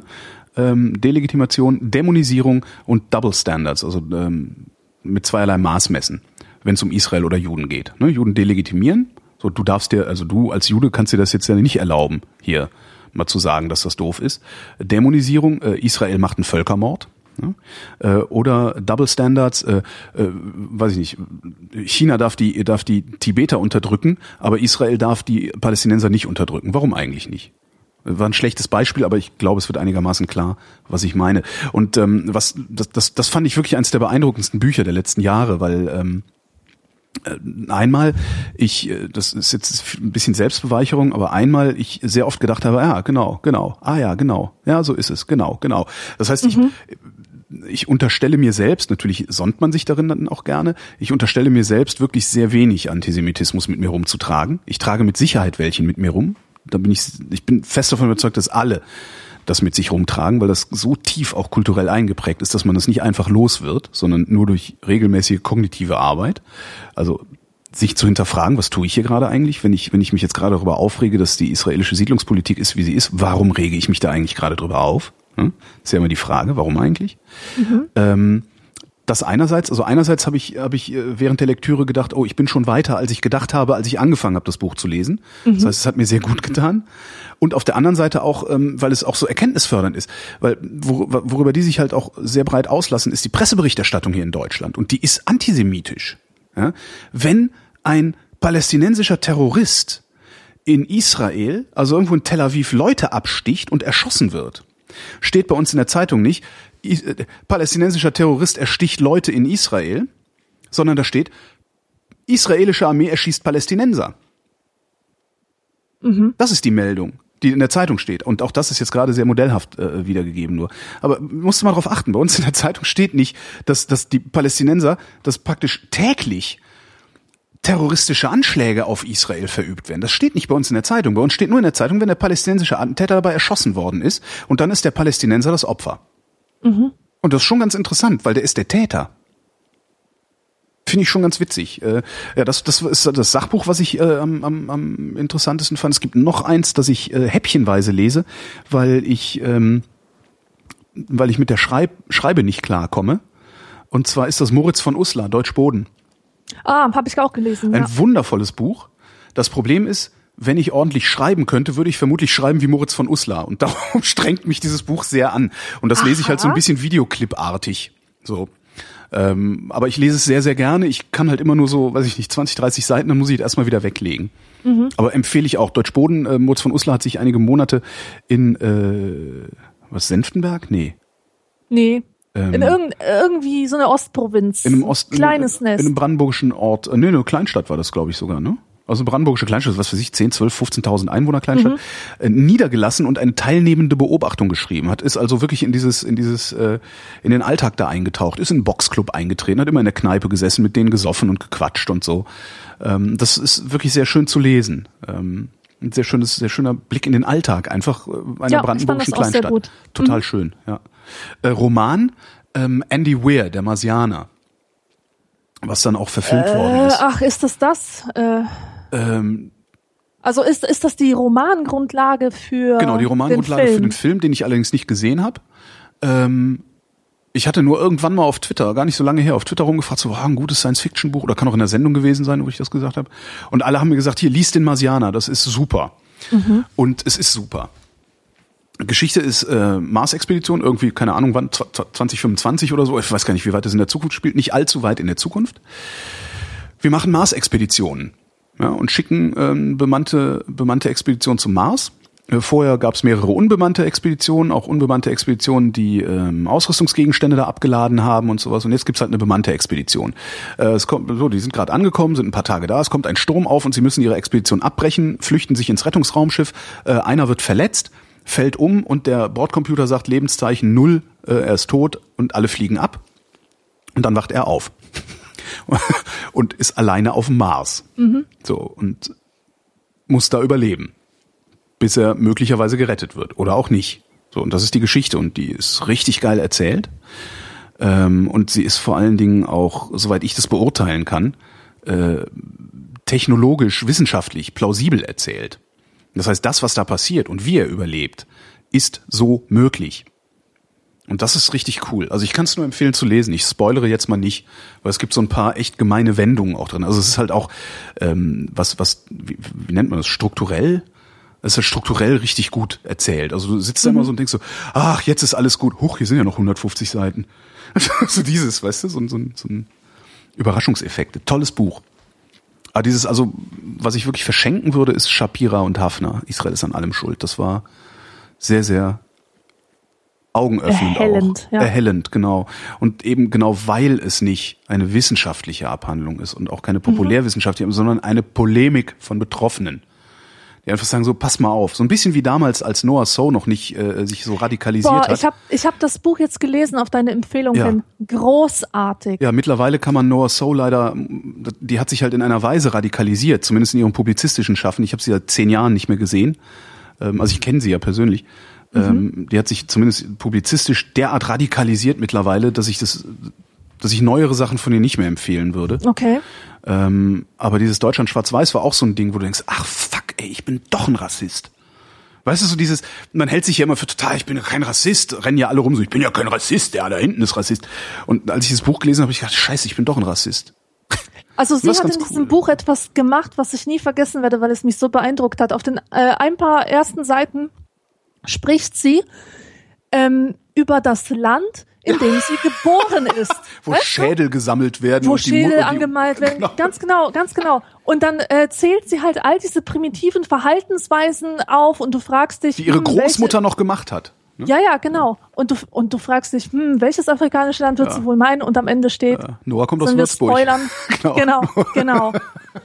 Und es flasht einen so, dass Ja. man das Ganze noch einmal lesen Ja. muss und die, Satz für Satz und ja, stimmt, stimmt, stimmt. Es ist großartig. Ja, absolut. Also ich kann es auch immer noch empfehlen, das, das Buch zu lesen. Also wer verstehen will, warum er Rassist ist, oder wer, wer, wer die Augen darüber geöffnet kriegen will, dass er Rassist ist, sollte Noah Soos Deutschland schwarz-weiß lesen. Und sich dann überlegen, ähm, warum er Rassist ist und was er dagegen tun kann. Ja. Beziehungsweise was er damit tun kann, weil dagegen kann man nichts tun. Das ist ja, Ja. auch eine meiner Thesen. Ähm, ihr seid alle Rassisten, ich auch. Und wir können nichts dagegen tun, wir können nur was damit tun. Weil Vorurteile gehören zum Gehirn. Morgen fragt. Am 8.3.2015 habt ihr eine Frage von Mr. B vorgelesen, der damals wissen wollte, was die Queen von England in ihrer Handtasche dabei hat. Nun meine Frage. Lebt die Queen noch? Ja, oder? Ja. Ja, die lebt. Das hätten wir, glaube ich, mitbekommen. Stimmt, ja, nicht- das wäre. Nö, die lebt noch. Ja, sie lebt noch. äh, Frage von Martin. Der andere Martin. Nachdem Holgi nun ja der Spielleser ist, hier noch eine kurze Frage. Was heißt im Fußball, bevor er tickt oder den zweiten Ball spielen? Ich habe nicht die leiseste Ahnung. Also die Formulierungen sind mir nicht geläufig. Weißt du das? Nee. Ich sehe halt, wenn ich ein Fußballspiel sehe, also wenn ich ein Fußballspiel aufmerksam betrachte, erkenne ich die Spielzüge. So, das ist, das meinte ich damit, als ich mir gesagt habe, ich kann mittlerweile so ein Spiel lesen. Also ich verstehe, wie was gemeint war, vor allen Dingen, wenn es schief gegangen ist. Aber diese ganze, diese ganze Sprache, die sich darum äh, gebildet hat, die verstehe ich nicht. Die will ich auch ehrlich gesagt nicht verstehen, weil die äußerst dümmlich klingt. So komische, schiefe Metaphern von Fußballreportern und sowas. Der Fritjof Yes, mein Lieblingsname. Super Name eigentlich, ist total selten. Ne? Ja. Der Fritjof fragt euch und die Zuhörer, wäre die Welt eine bessere, wenn die Menschen nur ein eindeutiges biologisches Geschlecht hätten? Gesetzt den Fall, wie sähen diese menschlichen Wesen wohl aus, um sich auch weiterhin partnerschaftlich reproduzieren zu können? Nein, die Welt wäre keine bessere. Die Welt wäre furchtbar. Ich glaube an die Differenz und ähm, ohne Differenz gäbe es keinen Anreiz für irgendwas. Mhm. Ja, ich ein, ein eindeutiges biologisches Geschlecht, also nur ein Gesch also dass es nicht Mann oder Frau gibt. Ja, so hört sich das an. Ja, also ne? als, Dann müssten wir halt Eier legen. Ne? Ja. Ja, Und uns, und uns fortpflanzen, indem wir unsere Kloaken aneinander Genau. pressen. Ah, Das machen wir jetzt schon. Das, ähm, ein eindeutiges biologisches. Ich kann mir das noch nicht mal vorstellen. Ich kann mir das noch nicht mal vorstellen. Und das mit Differenz ist, Differenz ist ein Anreiz? Weiß ich nicht, ist Differenz ein Anreiz? Ist der Unterschied zwischen Mann und Frau ein Anreiz? Also, wo, oder anders, wofür ist der Unterschied zwischen Mann und Frau ein Anreiz? Ähm,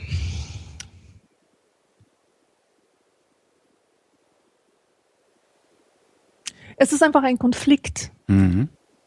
Differenz, also ich möchte das jetzt nicht nur auf geschlechtlicher Ebene betrachten. Ähm, man kann, also man, man unterscheidet sich ja in ganz, ganz vielen Merkmalen voneinander. Und das andere ist immer das, was hinterfragen lässt, was das eigene hinterfragen lässt. Ah, so, okay, jetzt habe ich es kapiert. Alles klar. Hm? Ja, Ja. genau. Du bist halt nicht nur du Ja, ja. in Ja, deinem Universum. Es gibt keine magische Verbindung zwischen ich und Welt. So, sobald du erkennst, dass da andere sind, deren Grunderfahrung sich so radikal von deiner unterscheidet, allein schon dadurch, dass sie anders sind. Und dieses Anderssein führt, führt zu Neugier, es führt zu ähm, Erkundungswille, zu Beste Beispiel. Bewältigung vielleicht von irgendwas. Das beste Beispiel, Helmut Schmidt und Lea Streisand und ich. Vom Anfang Musst du der Sendung. jetzt. Na, Lea so. kommt aus dem Osten, ich Ah, komme aus dem ja, Westen. ja, ich genau. finde das völlig normal, dass Helmut Schmidt abgefeiert wird. Ist, also ich Ja. finde es eigentlich befremdlich, weil der Typ hat die letzten Jahre nur noch Schwach, Schwachsinn von sich gegeben, zumindest in meiner Meinung. Aber äh, ich kann halt damit leben oder ich denke mir, ja, okay, dann feiert den jetzt mal ein bisschen. Ähm, und sie sagt, ich kann damit überhaupt nicht leben. So, äh, gäbe es nicht die ehemalige DDR, wo Menschen sozialisiert worden sind, äh, hätte ich niemals an diesem Abend noch damit angefangen, mir Gedanken darüber zu machen, dass manche Menschen unsichtbar sind und manche nicht. Also Ja. oder dass noch mehr Menschen unsichtbar sind als die Frauen in der Sprache. So, weil das ist ja nun äh, eine Binsenweisheit mittlerweile. Ja. Obwohl ich genug Leute kenne, für die das keine Binsenweisheit ist. Aber Ja. Also halt ich kann nur von denkfaul. mir behaupten, wenn die Welt mich nicht permanent irritieren würde, Mhm. ähm, könnte ich nicht glücklich sein. Ich Ja. hätte keinen Antrieb mehr für Mhm. nichts.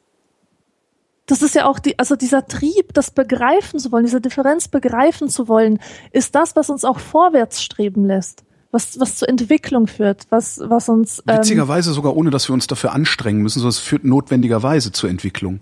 ja, Weil der Gedanke oder die, die, die, diese, ja, der Gedanke ist ja jetzt in meinem Kopf, die Ostdeutschen sind unsichtbar. 17 Millionen Menschen in unserem Land sind unsichtbar. Das ist schon krass. ja. Und zwar richtig. Oder werden so zwangsassimiliert, äh, ja, beziehungsweise so die sind halt, kolonialistisch, äh, ja nicht mal das. Also nicht mal das ist ja die Wahrnehmung, sondern die sind, die sind unsichtbar. Die sind noch unsichtbarer als Frauen in der Sprache unsichtbar sind, glaube ich.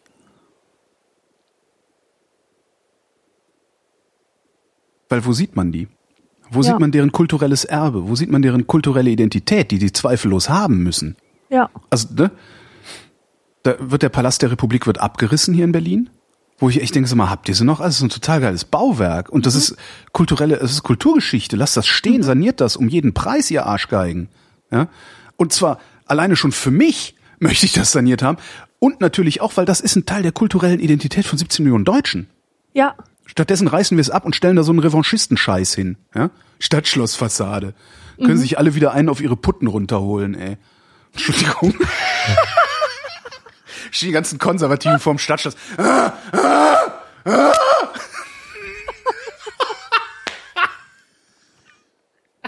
Masturbationsputten. Sehr schön. Sendungstitel aufschreiben, alle.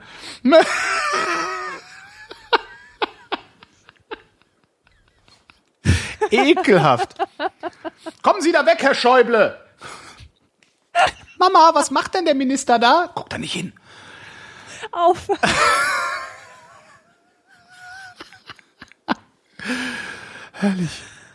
So, Frage von David.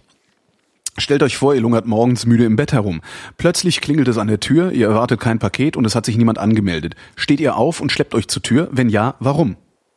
No way schleppe ich mich zur Tür. Ich gehe nicht an die Tür, ich gehe nicht ans Telefon. Ich gehe nirgendwo hin, wo es, also alles Unangekündigte ist für mich No-Go. Das, bei mir kommt es tatsächlich auf die, sehr stark auf die Tageszeit an. Also wenn es halt morgens um neun ist, dann weiß ich, sind die Zettelverteiler, die können mich mal kreuzweise. Ich will eure Zettel nicht. Niemand will eure Zettel. Könnte man auch mal draußen hinschreiben. Niemand will eure Zettel. Ähm, also wenn es morgens um neun ist, sind es meistens Zettelverteiler. Äh, wenn es irgendwann so, ich sag mal, zwischen 10.30 Uhr und 12.30 Uhr ist, ist es meistens die Post. Ähm, bisher war es fast immer die Post um diese Uhrzeit. Und da gehe ich dann tatsächlich zur Tür. Ja, und morgens um, um, um acht oder so? Nee. Nö. Und das Interessante ist auch, dass diese ganzen Zettelverteiler und die, die sich unbedingt Einlass erzwingen wollen, die klingeln halt überall gleichzeitig. Und das höre ich. So, ich höre ja, ob in der Nachbarwohnung auch die Klingel äh, geklingelt hat. Und ähm, da gehe ich dann gar nicht erst hin. Mhm. Ja. Aber nee, ja. Und sonst? Wenn es nur bei mir klingelt, merke ich das meistens. Was ich auch oft mache, ist, wenn es klingelt, gehe ich erstmal ins Wohnzimmer und gucke aus dem Fenster, ob da unten irgendwie so ein, so ein DPD-Auto steht oder irgendwie sowas. Ja. Es gibt keine Frage, sondern eine Antwort von Franz. Nee, Franz, das kann ich nicht vorliegen. Das ist mit zu viel Zahlen. Da geht es um das Ziegenproblem, weißt du? So hinterm Ja, ja, Türchen ich ist eine kenn Ziege das und so. Ziegenproblem, äh, ja. Nee, kann ich nicht vorlesen, das verwirrt. Also da sind zu viel Zahlen drin. Ja. Ach, endlich wieder ein Mädchen. Frage von Anne. Ein Versuch, die Einleitung so kurz wie möglich zu halten. Ich bin sehr liberal erzogen worden und durfte als Kind alles machen, was ich wollte, wurde auch nicht genötigt, irgendetwas durchzuhalten, weil man es halt mal angefangen hat. Jetzt habe ich keine Kinder, denke aber manchmal darüber nach, dass ich entgegen meiner eigenen Erziehung vermutlich mein hypothetisches Kind recht früh zu einer musikalischen Ausbildung drängen würde. Mhm. Wenn ich Glück habe, findet das Kind das super, wenn ich Pech habe, nicht. Für mich stellt sich die Frage, was passieren müsste, damit das Kind mit dem von mir aufgenötigten Hobby aufhören darf, beziehungsweise wie weit ich gehen würde, die Wünsche von meinem Kind zu ignorieren, weil ich es vermeintlich besser weiß. Null Bockphasen der Teenagerzeit sind ja beispielsweise normal. Nun endlich zur Frage. Würdet ihr euer hypothetisches Kind zu irgendeiner Art Hobby drängen, die ihr selber für gut, sinnvoll oder irgendwie anders förderlich erachtet? Welche Art Hobby wäre das und was würdet ihr tun, wenn das Kind erklärt, dass es keine Lust dazu hat? Ja, ich würde es machen. Absolut würde ich es machen. Äh, wenn mein Kind keine künstlerische Ader hat, setzt es aber was. Es, es wird, es, es muss mindestens ein Instrument erlernen. Es also ich finde ja, das, also mein Kind muss keine künstliche, also künstlerische Ader ist mir egal, es setzt so oder so was. Und es wird schon wissen, wofür. Mir hat das ja auch nicht geschadet. Das ist immer der Beste. Mir hat das doch auch nicht geschadet. Ja, doch hat's. Entschuldigung, bitte mal weiter. Ja, also mein Kind muss ein Instrument erlernen. Klavier im Haus ist muss. Also ein Klavier habe ich sowieso im Haus stehen. Wenn das Kind aber nicht drauf spielen will, ja gut, dann ist es das selber schuld. Ähm, es ist halt schwierig. Ich bin, ich bin fest überzeugt davon, dass jedes Kind, okay, Achtung, das hört sich jetzt total bescheuert an, ein Künstler ist. Ja, absolut. Also, ja, ja, sicher. Äh, ja. Denke ich aber äh, auch. ich bin überzeugt davon, dass Kinder ein Grundinteresse haben, Klänge zu erzeugen, mhm. an Seiten herumzuzupfen, in irgendwas hineinzublasen. Problem ist nur, Kinder sind sehr ungeduldig. Ja, ja, genau, das sind sie. Aber ich finde, es ist mal ganz, ganz wichtig, äh, diesem Kind die ganze breite Palette äh, der künstlerischen Tätigkeit aufzufächern. Das heißt, ich würde mit dem Kind kleine Geschichten schreiben, ich würde mit ihm malen, ganz viel malen und zeichnen und eben diese musikalische Sache machen. Ich würde mein Kind sogar zur musikalischen Früherziehung schicken. Mhm. Weil ich da auch drin war mhm. und weil es mir wirklich nicht geschadet hat, sondern ganz im Gegenteil. Ähm, das war eine ganz, ganz große Bereicherung, die mich mhm. mein Leben lang ähm, von, von der ich mein Leben lang zehren konnte. Und ähm, ich kenne diese bockigen Phasen. Als ich sieben war oder so, habe ich auch äh, gesagt, ich setze mich nie wieder ans Klavier, weil ich halt zwei Jahre lang sehr disziplinierten Unterricht hatte, also voll die Abfertigung eigentlich. Mhm. Und äh, das nicht mehr wollte und geweint habe, immer wenn ich zum Klavierunterricht musste. Und heute bereue ich es. Also ähm, gut, das ist bei mir gab es diesen biografischen Bruch, wo es dann einfach nicht mehr ging, Klavier zu spielen. Aber angenommen, ich wäre in Polen geblieben und und hätte darauf beharrt, nicht mehr Klavier spielen zu wollen, dann wäre ich jetzt böse, dass meine Eltern mich nicht doch ein bisschen gezwungen hätten.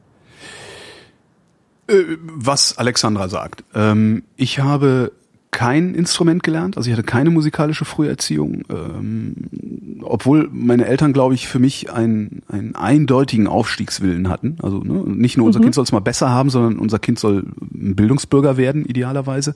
Ich glaube, dass sie das nie so formuliert haben vielleicht auch selber so gar nicht verstanden haben, aber so fühle ich mich, äh, als als hätten meine Eltern alles versucht, mich wenigstens von der von der, weiß ich nicht, was wir da sind, so mittlere oder ja doch mittlere Mittelschicht irgendwie wenigstens in die obere Mittelschicht aufsteigen zu lassen, auch kulturell. Ähm, weshalb ich auch keinen Dialekt spreche, beispielsweise. Meine Eltern mhm. haben peinlich genau darauf geachtet, dass ich Hochdeutsch lerne. Ah, interessant. Mhm. Ähm, ja, weil die dachten, nee, das ist im Zweifelsfall ist das ein Zeichen für mindere, mindere Bildung oder sonst was. Lieber nicht. Ja, also, nichtsdestotrotz habe ich es halt gelernt, weil äh, die Nachbarn, die Familie und so weiter. Ähm, ich bedauere sehr, dass meine Eltern mich nicht gezwungen haben, ein Instrument zu lernen egal welches es war. Ich habe zwischenzeitlich ja. selber mal den Drang entwickelt. Ich äh, wollte mal Klavier spielen lernen, beziehungsweise gab es damit halt so elektronische Dinger. Ne? Ähm, und habe halt mir von einem Freund versucht, das beibringen zu lassen, aber war da halt nicht hartnäckig genug. Also hatte nicht genug Geduld. Mhm. Ähm, das ist tatsächlich was, was ich bedauere, dass ich das nicht gelernt habe. Und jetzt ist es sicherlich nicht zu spät, aber mir fehlt die Muße. Ja. Das ist eigentlich das Tragische daran.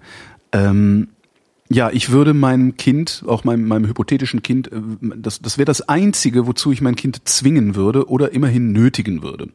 Du lernst ein Instrument, alles andere, was du machst, ist deine Sache. Ja, genau. Du willst nicht zum Und Sport, kein Ding. Ja? Nee, ich habe keinen Bock mehr auf Fußball. Okay, wir spielen keinen Fußball mehr. Was willst du stattdessen? Judo? Okay, machst du Judo. Ja. Nee, ich habe keinen Bock mehr auf Judo. Ja, scheißegal. Machst halt kein Judo. Was willst du machen? Äh, rumsitzen. Ja, sitz rum. Kein Problem. Aber den Filmabend, den guckst du nur dann, wenn du vorher eine halbe Stunde Klavier geübt hast. Ja, genau. Also Genau. so auf so eine Art und Weise würde ich das versuchen. Also Ja. äh, irgendwie halt nicht nicht zwingen so du machst das jetzt und setzt was, weil Druck hat noch nie dazu geführt, dass Menschen sich n- nachhaltig ändern. Äh, was aber dazu führt, dass Menschen sich nachhaltig ändern, ist Sog. Und Ja. ich glaube, man kann Sog erzeugen, indem man halt Anreize setzt. Ich will auch einen Film gucken. Ja, kannst du ja. Spiel Klavier, dann kannst du einen Film gucken. Ja, für jede halbe Stunde, die du Klavier spielst, kannst du eine halbe Stunde Film gucken. Ja. Rechne dir das mal aus. Denk mal drüber nach. Ja, ist ja so- aber ich glaube, es ist auch wichtig, weißt du, dass man das, das Kind ähm, äh, doch mit Freiheit heranführt, heranführt an das Instrument. Bei uns war das so. Ich, ich hatte halt ein Klavier im Haus stehen in Polen und ich habe mit vier Jahren eigenhändig erkundet, was man damit machen kann und habe Lieder aus dem Kopf gespielt, mir also selber die Melodien beigebracht und so. Das heißt, der erste Kontakt mit dem Klavier war komplett freiwillig. Und ähm, das war so auch, die, die. Neugier, die mich dann auch äh, bei der Stange gehalten hat, als dann der echte Klavierunterricht kam. Und das finde ich, das finde ich wichtig, dass das Kind selber erst eigenes Interesse an, an diesem Instrument ähm, zeigt. Das kann es natürlich nur, wenn dieses Instrument verfügbar ist im Haus oder bei Verwandten oder oder irgendwie so. Ja, bei, bei mir ähnlich. Also ich habe aus eigenem Antrieb gesagt, ich will das können. Ähm, und da hätten meine Eltern vielleicht einfach sagen müssen, okay, jetzt müssen wir uns eine Strategie überlegen, wie wir ihn da bei der Stange halten. Dummerweise war das schon, ah, da war ich schon relativ alt, da war ich bestimmt so 12, 13 oder sowas.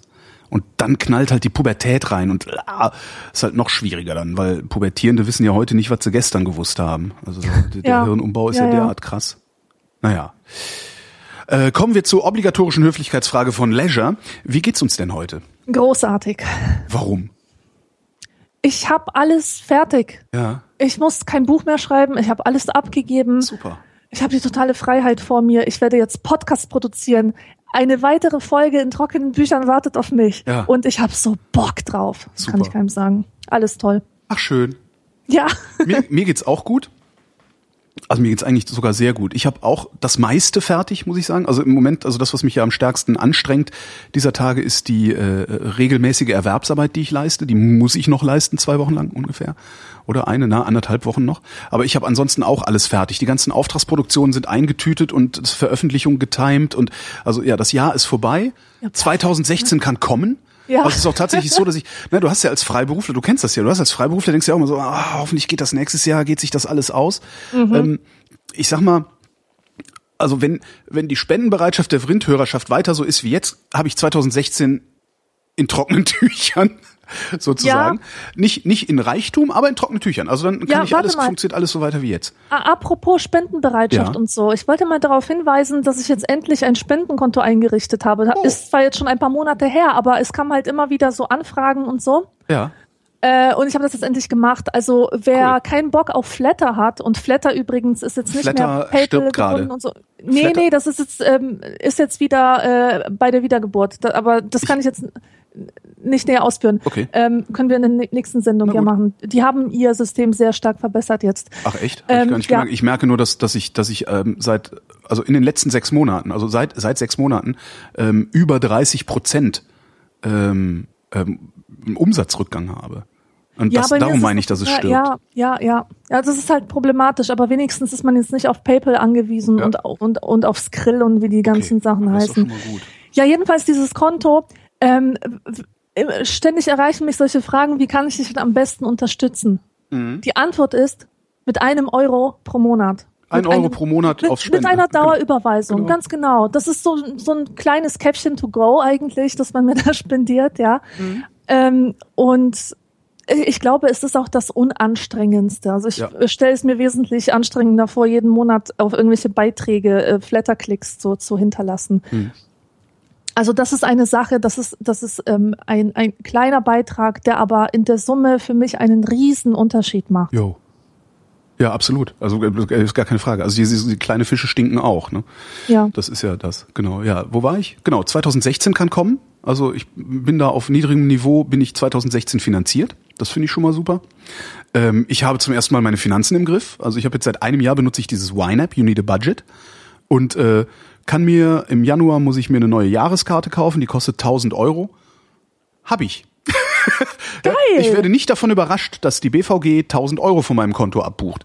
Ähm, vor einem Jahr wäre ich davon noch ganz fürchterlich überrascht worden. Mhm. So, das funktioniert. In zwei Wochen äh, kann ich endlich wieder den Safe Space Chaos Communication Kongress betreten für ein paar Tage. Da freue ich mich wie, wie blöde drauf. Äh, ja, alles, mir geht's gut. Alles super. Ha. In diesem Sinne, das war die letzte Vrindheit für das Jahr 2015. Ähm, ich danke dir, Alexandra. Ich danke dir, Holger. Und wir danken euch für die Aufmerksamkeit und hören uns nächstes Jahr wieder. Tschüss.